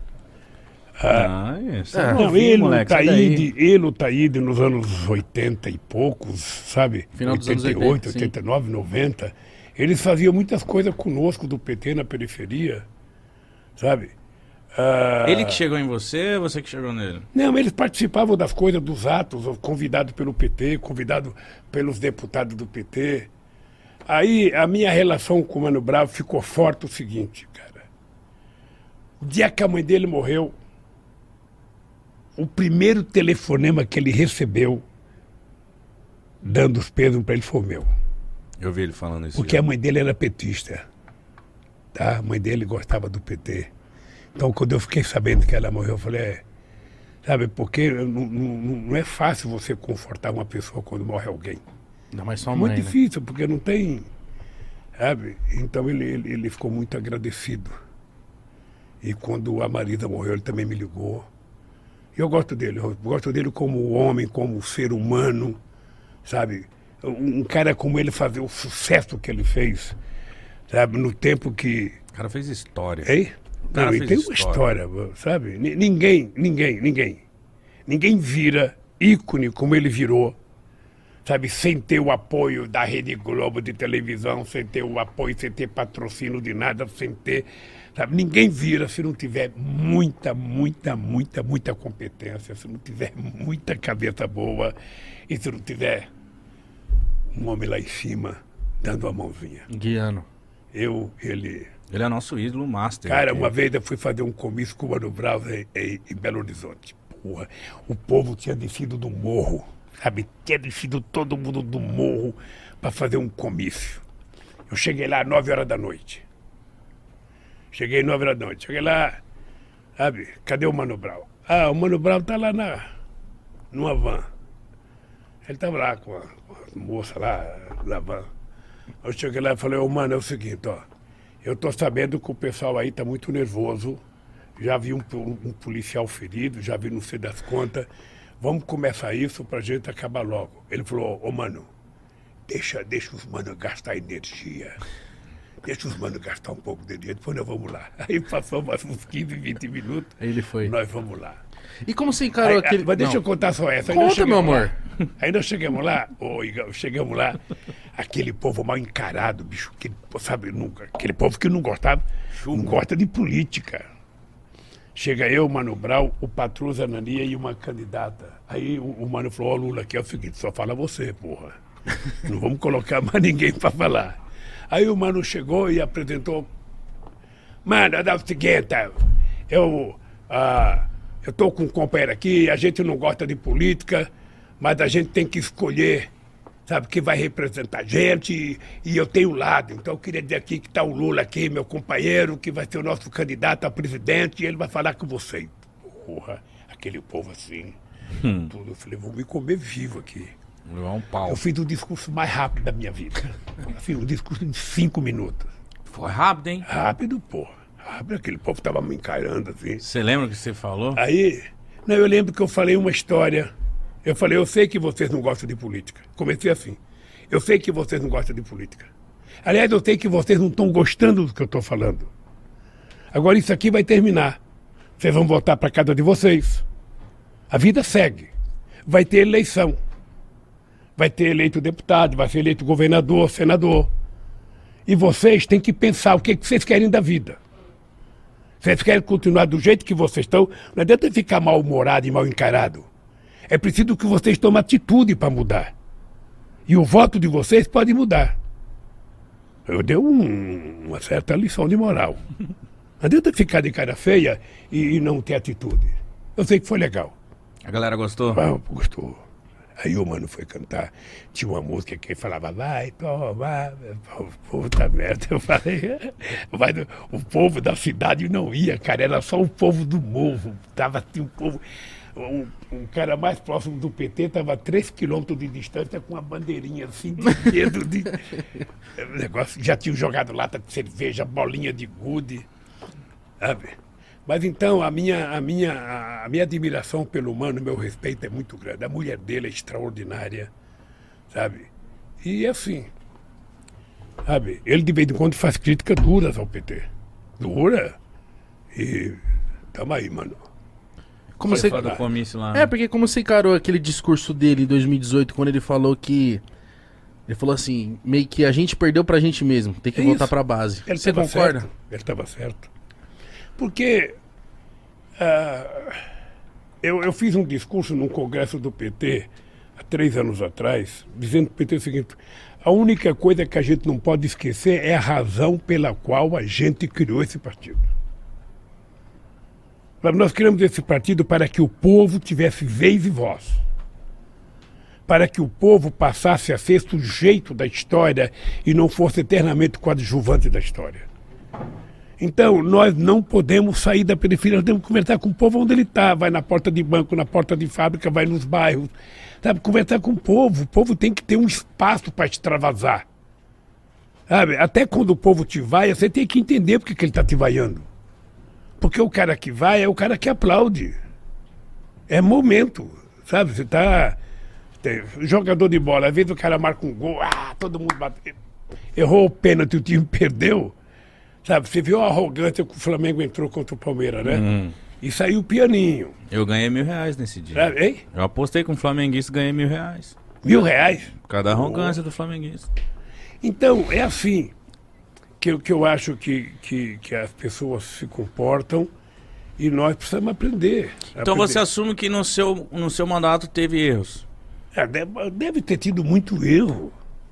Sabe o que eu vi, às vezes eu fico irritado? As pessoas falam, você não faz autocrítica, você não faz autocrítica. Ora, por que que vou eu mesmo me criticar? Deixa meu adversário me criticar, pô. Porque vai ter gente que Eu fala nunca assim, o. Lula foi no Pode Pai só contou vi. vantagem, só Eu, contou eu, as coisas. eu nunca vi ninguém pedir pro Fernando Henrique Cardoso fazer autocrítica. Nunca vi. Eu nunca vi ninguém pedir só pro PT. Você não tem autocrítica, você não tem autocrítica. Não, gente, sabe por que eu não me faço autocrítica? Porque eu quero que você faça crítica. Me critique, por favor. Fale, fale mal de mim. Fale o que, você acha que eu não fiz. Por que, que eu tenho que falar? Além de eu fazer, eu tenho que falar mal de mim? Porra, vocês também querem, querem muita coisa de mim. Eu fui agora fazer uma, uma entrevista com com a rádio do Rio Grande do Sul, a Rádio Gaúcha. Aí a moça perguntou, é, porque você apoiou o Daniel Ortega, porque o Daniel Ortega ah, prendeu os opositores. Eu falei, engraçado. Aqui no Brasil, prenderam o cara que estava em primeiro lugar na pesquisa para não disputar as eleições. Eu nunca vi vocês falar de nada. Eu nunca vi vocês me defenderem. Por que, que vocês se preocupam tanto com a Nicarágua se quando esse país de 500, de 215 milhões teve um candidato que estava em primeiro lugar na pesquisa preso e vocês não falaram nada? Pelo contrário. Pelo contrário, torceram para mim ser preso. Então, eu acho que o PT errou muita coisa, muita. Deve ter errado, deve ter deixado de fazer coisa. Eu, se votar, você vai ver. Nós vamos fazer um- um- um- muita coisa nesse país. Muita coisa que eu sei que pode fazer e que eu não fiz porque eu não sabia. Sobretudo na questão cultural. É, não tem mais Ministério da Cultura, né? É, é- é engraçado, Igão, porque eles acabaram com tudo. Veja, ele- ele- eles diminuíram o dinheiro para as universidades. ah, o, o- o- o- o Enem, que já teve 16 milhões de pessoas inscritas, esse ano foi só 3 milhões. Tem um milhão de meninos e meninas defendo, de, devendo por FIES que não pode pagar. Anistia essas crianças. Anistia. Qual é o prejuízo para o país? Tem tantos empresários que dão calote, o que custa anistiar os, os meninos? Sabe? Ah, acabaram com Ciência Sem Fronteira, que tinha 100 mil, 100 mil brasileiros estudando lá fora, fazendo bolsa. Eles acabaram com investimento em ciência e tecnologia. O Brasil já era para estar produzindo vacina, o Brasil tem competência para isso. Então, eu acho que, que a gente vai, vai, vai ter que fazer muita coisa nesse país, mas muita coisa, muita coisa que a gente pode fazer. Pode fazer. E, sobretudo, você pode ter certeza sabe? Que é a minha obsessão, sabe? Nenhuma criança pode ir para cama ou deve levantar de manhã sem ter um café da manhã. As criancinhas têm que dormir com a barriga cheia. Sabe? É dura a fome, cara. Você nunca sentiu uma lombriga maior comendo uma lombriga menor dentro de você. A fome não é uma dor que você sente, não expressa dor. Mas você sente dentro de você. E não é possível. Não tem sentido. A gente voltou ao país da. A... Voltamos ao país da fome, o país da miséria, o país da falta de vergonha. Eu, eu dizia sempre o seguinte: a seca é um fenômeno da natureza. A morte por conta da seca é irresponsabilidade de governo. É possível. Mitico pode ter certeza como. Não sei se você tem fé, se você é um homem muito, que crê. Muito. Sabe? Eu tenho muita fé. Eu posso dizer, é possível. É possível. É para a gente resolver o problema do Brasil. E só vai resolver se a gente colocar o pobre no lugar. O pobre tem que participar. Tem que ter a fatia do pobre. Você vai fazer o orçamento. Você sabe como é que faz o orçamento? Como é que Ô, faz? Mitico? Não. O orçamento é o seguinte: você junta o teu pessoal lá da, da economia, eles fazem uma avaliação de tudo que pode arrecadar, é uma estimativa. Nós podemos arrecadar tanto, tanto com base na arrecadação do ano anterior, nós vamos arrecadar tantos bilhões. Daqueles tantos bilhões, você tem os compromissos e você vai fazer o orçamento. O que, que vai para os militares, o que, que vai para a diplomacia, o que, que vai para o planejamento, o que, que vai para a saúde, o que vai para a educação. E não sobra um item para os pobres. Ah, não sobra um item, assim, nós vamos, esse aqui é para os pobres. Esse aqui é para fazer casa para o pobre. Como é que não pode fazer casa se eu tive coragem de fazer o Minha Casa Minha Vida e fazer 4 milhões de casas? E pode fazer mais. Então, é o seguinte: você só cuida do pobre se você governar com o coração. Se você tiver sentimento, se você tiver fraternidade, se você tiver solidariedade. Pobre e África. Você só cuida da África se você tiver sensibilidade humana. Porque senão você não cuida. Sabe? Ah, não vale a pena. Ah, porque eles são pobres. Ah, não sei das contas. Não, você tem que ajudar. O Brasil deve para eles. O Brasil deve a nossa cultura, o nosso jeito de ser, a nossa cor, a nossa alegria. O trabalho que eles tiveram aqui de graça durante tantos e tantos séculos. Então, o que, que o Brasil pode fazer? Fazer transferência de tecnologia. O Brasil pode ajudar eles a produzir, a savana deles é igual o cerrado brasileiro. Eles podem produzir mais soja que nós, ou igual a nós, eles podem produzir mais milho que nós, eles podem produzir mais cana que nós, mais feijão. O Brasil pode ajudar, o Brasil tem tecnologia. Nós fizemos em Moçambique uma fábrica de antirretrovirais para produzir remédio para AIDS. Nós levamos a Embrapa para Gana para transferir a tecnologia para crescer a agricultura africana. Tudo isso acabou. Tudo isso acabou. Esse, esse, esse, essa tempestade de maldade, sabe, que está governando o Brasil, acabou com tudo isso. Sabe, nada, nada bom importa. Nada bom importa. Então, como é que é possível? Como é que é possível esse país ser respeitado no mundo inteiro? O Brasil virou o Brasil era motivo de orgulho.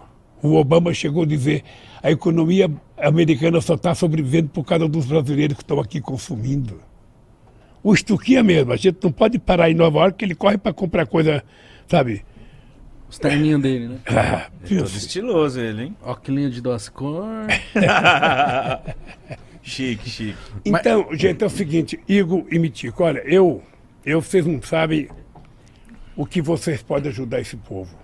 Sendo do jeito que vocês são. A gente tenta, viu? Falando o que tá vocês nessa. falam. A gente tá nessa vibe. Não mudem, não. Se mudar para melhor. Não mude, não. Faça o que vocês acreditam, persevere sempre, não cedo a dificuldade, porque quando a gente tem uma dificuldade, a tendência é a gente desanimar, né? Não uhum. tem espaço para desanimar. Não tem. Eu não conheço a palavra desistir. Não conheço. No meu dicionário, essa palavra não existe.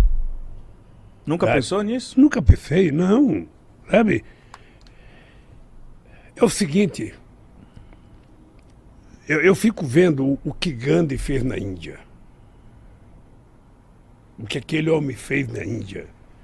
Sabe? Ah, para libertar aquele país. Sabe? Ele perseverou a vida inteira, andou, passou privações, humilhações, prisões, sabe? É, quando conseguiu a liberdade ainda mataram ele, sabe? Eu fico pensando, enquanto eu tiver vida, sabe, tiver vontade de brigar, por que, que eu vou parar? Eu sei que, que eu ainda tenho importância, eu sei que eu ainda tenho responsabilidade nesse país, sabe? Tô, tô, tô, posso, tô bem de saúde mesmo. Você não imagina.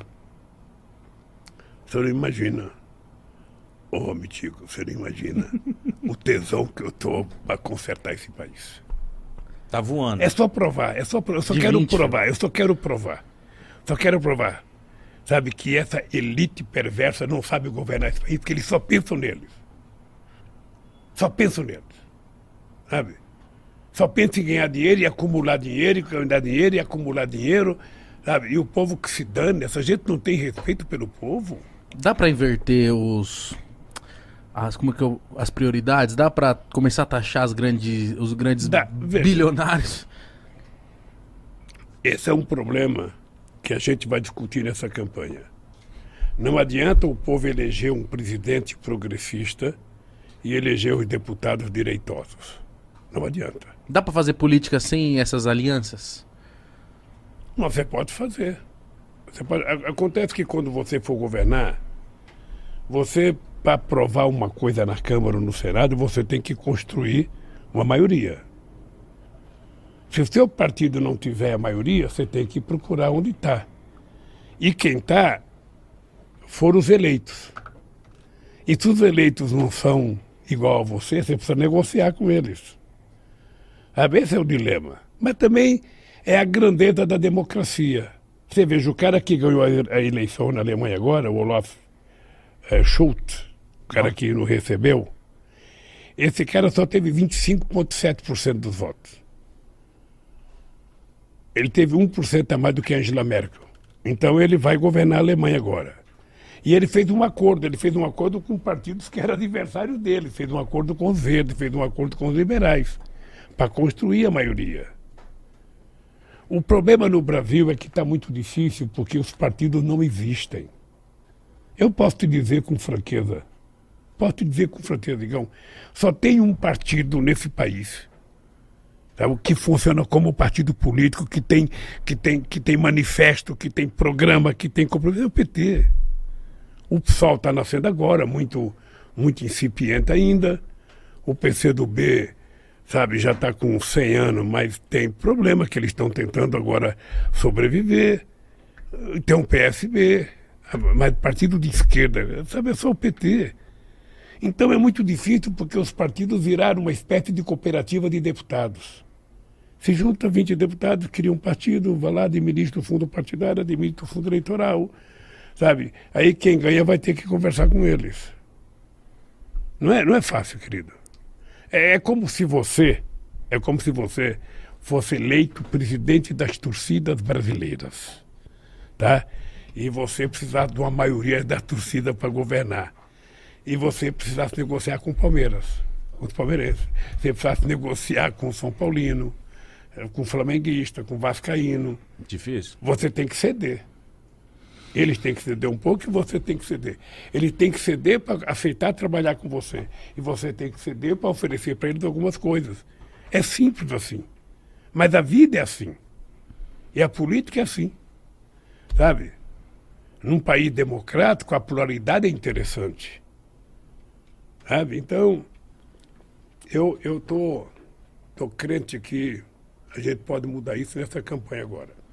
da inteligente mais compromissada com o povo pobre e a gente tiver mais interessado em discutir os problemas reais da sociedade, a questão da violência na periferia.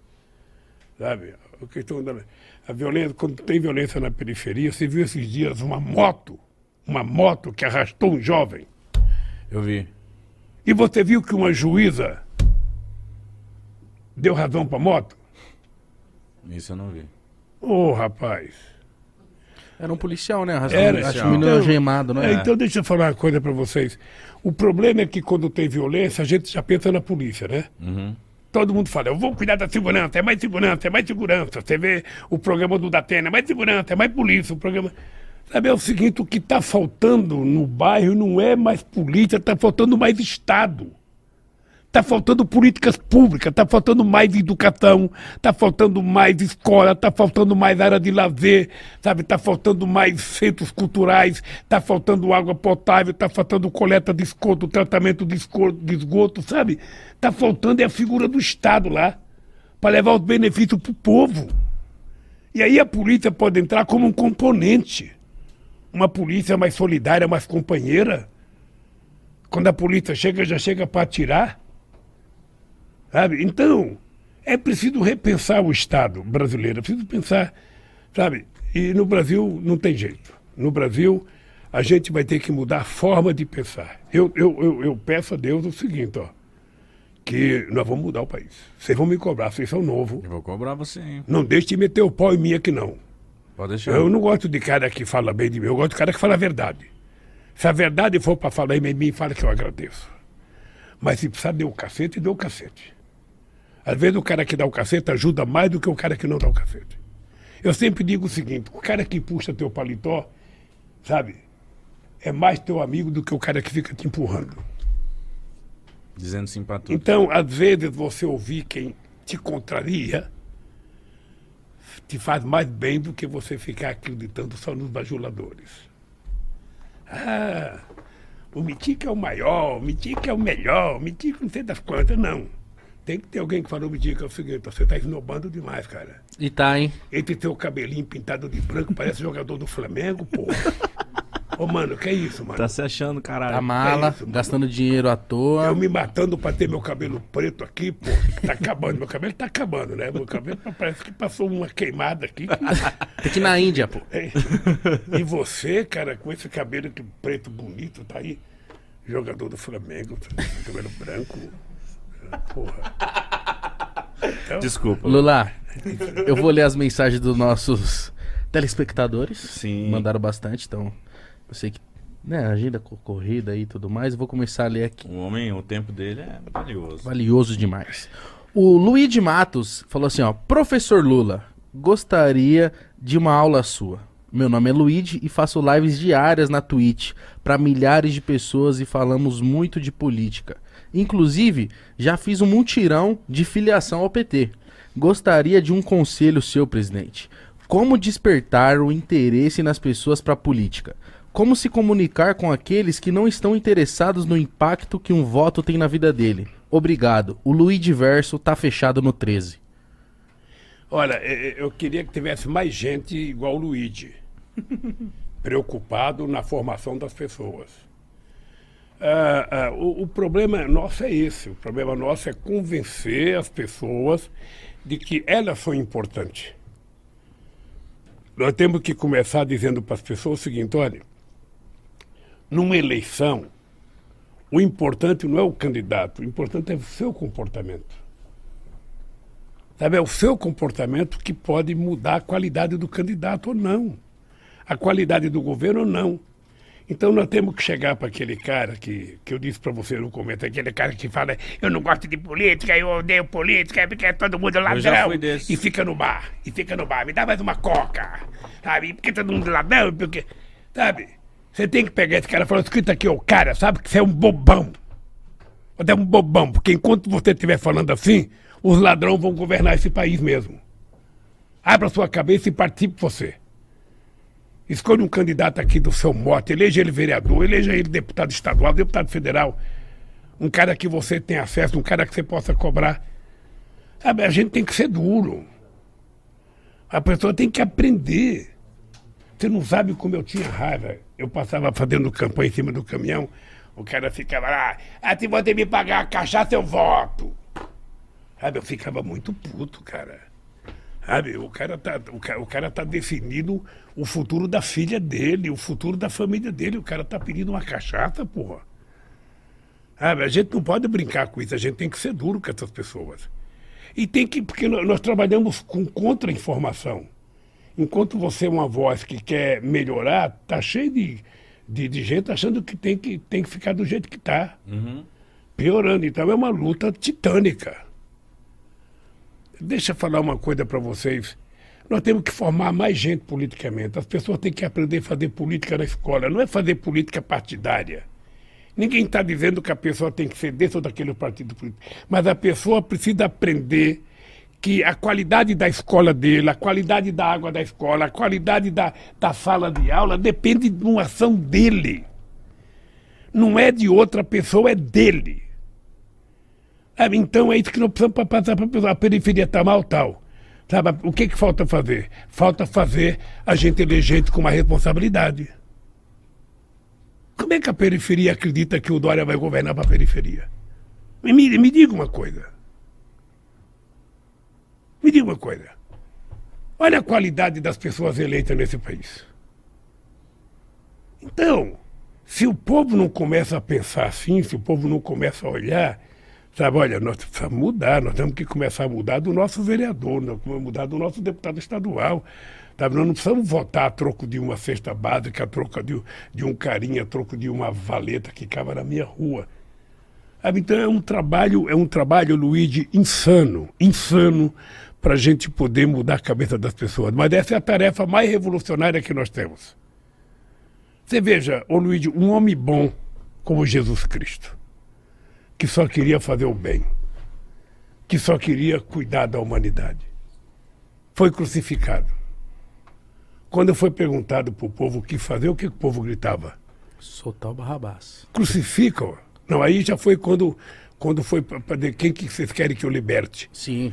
Ou seja, então, o povo pediu para crucificar ele.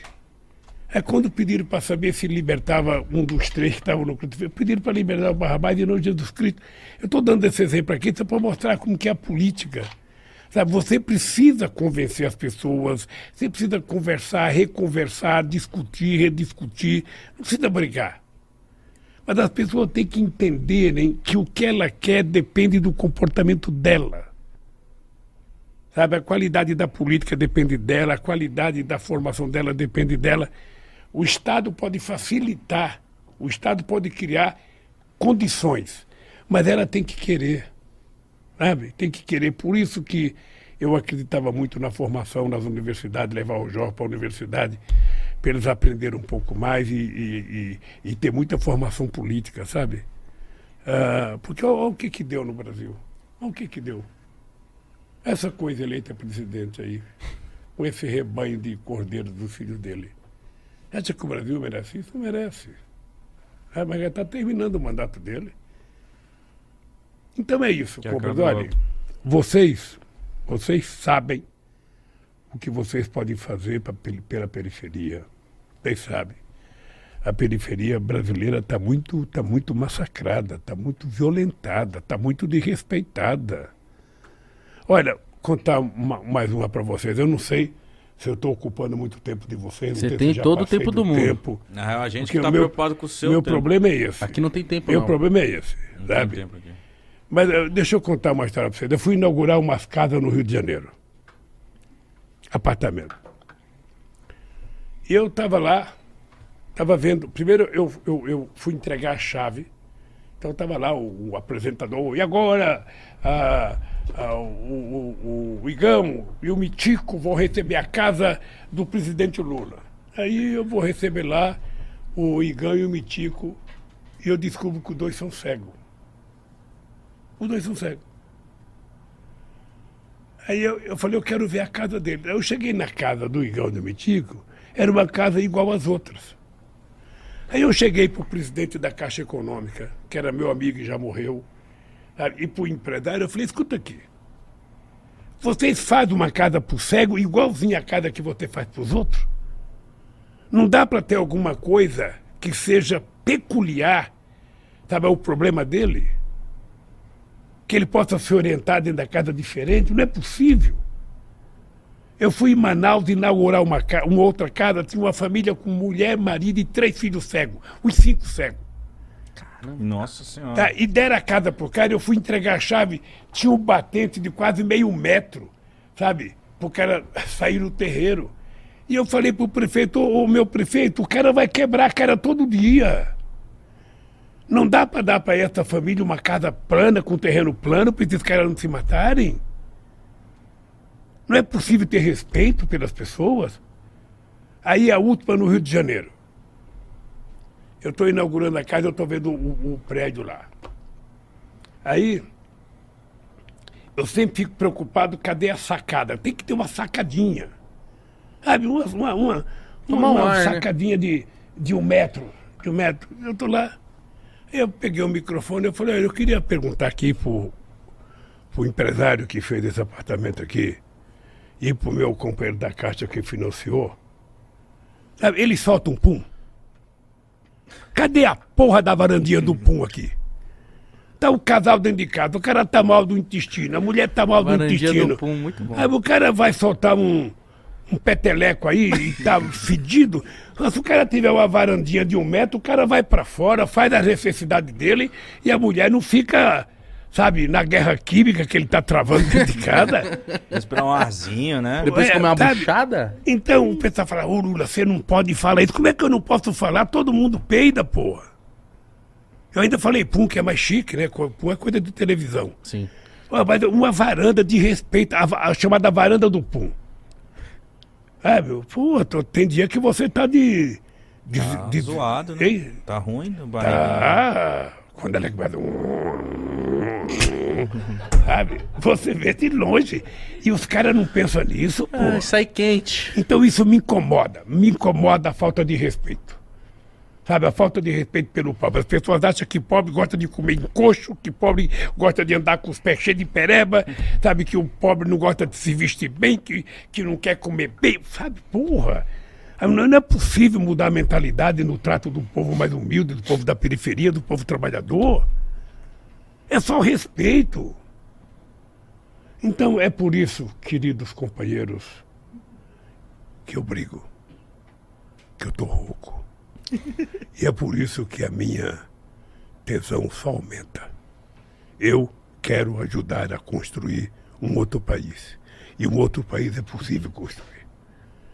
Eu espero que vocês, nessa empreitada, né, vocês gritem alto, alto e bom som nesses microfones de vocês. Sabe? Tá bom. Tá bem? Tá bom. Por isso, de coração, obrigado. Muito obrigado. Continue sendo o que vocês são. Gente. Gente com muito humanismo.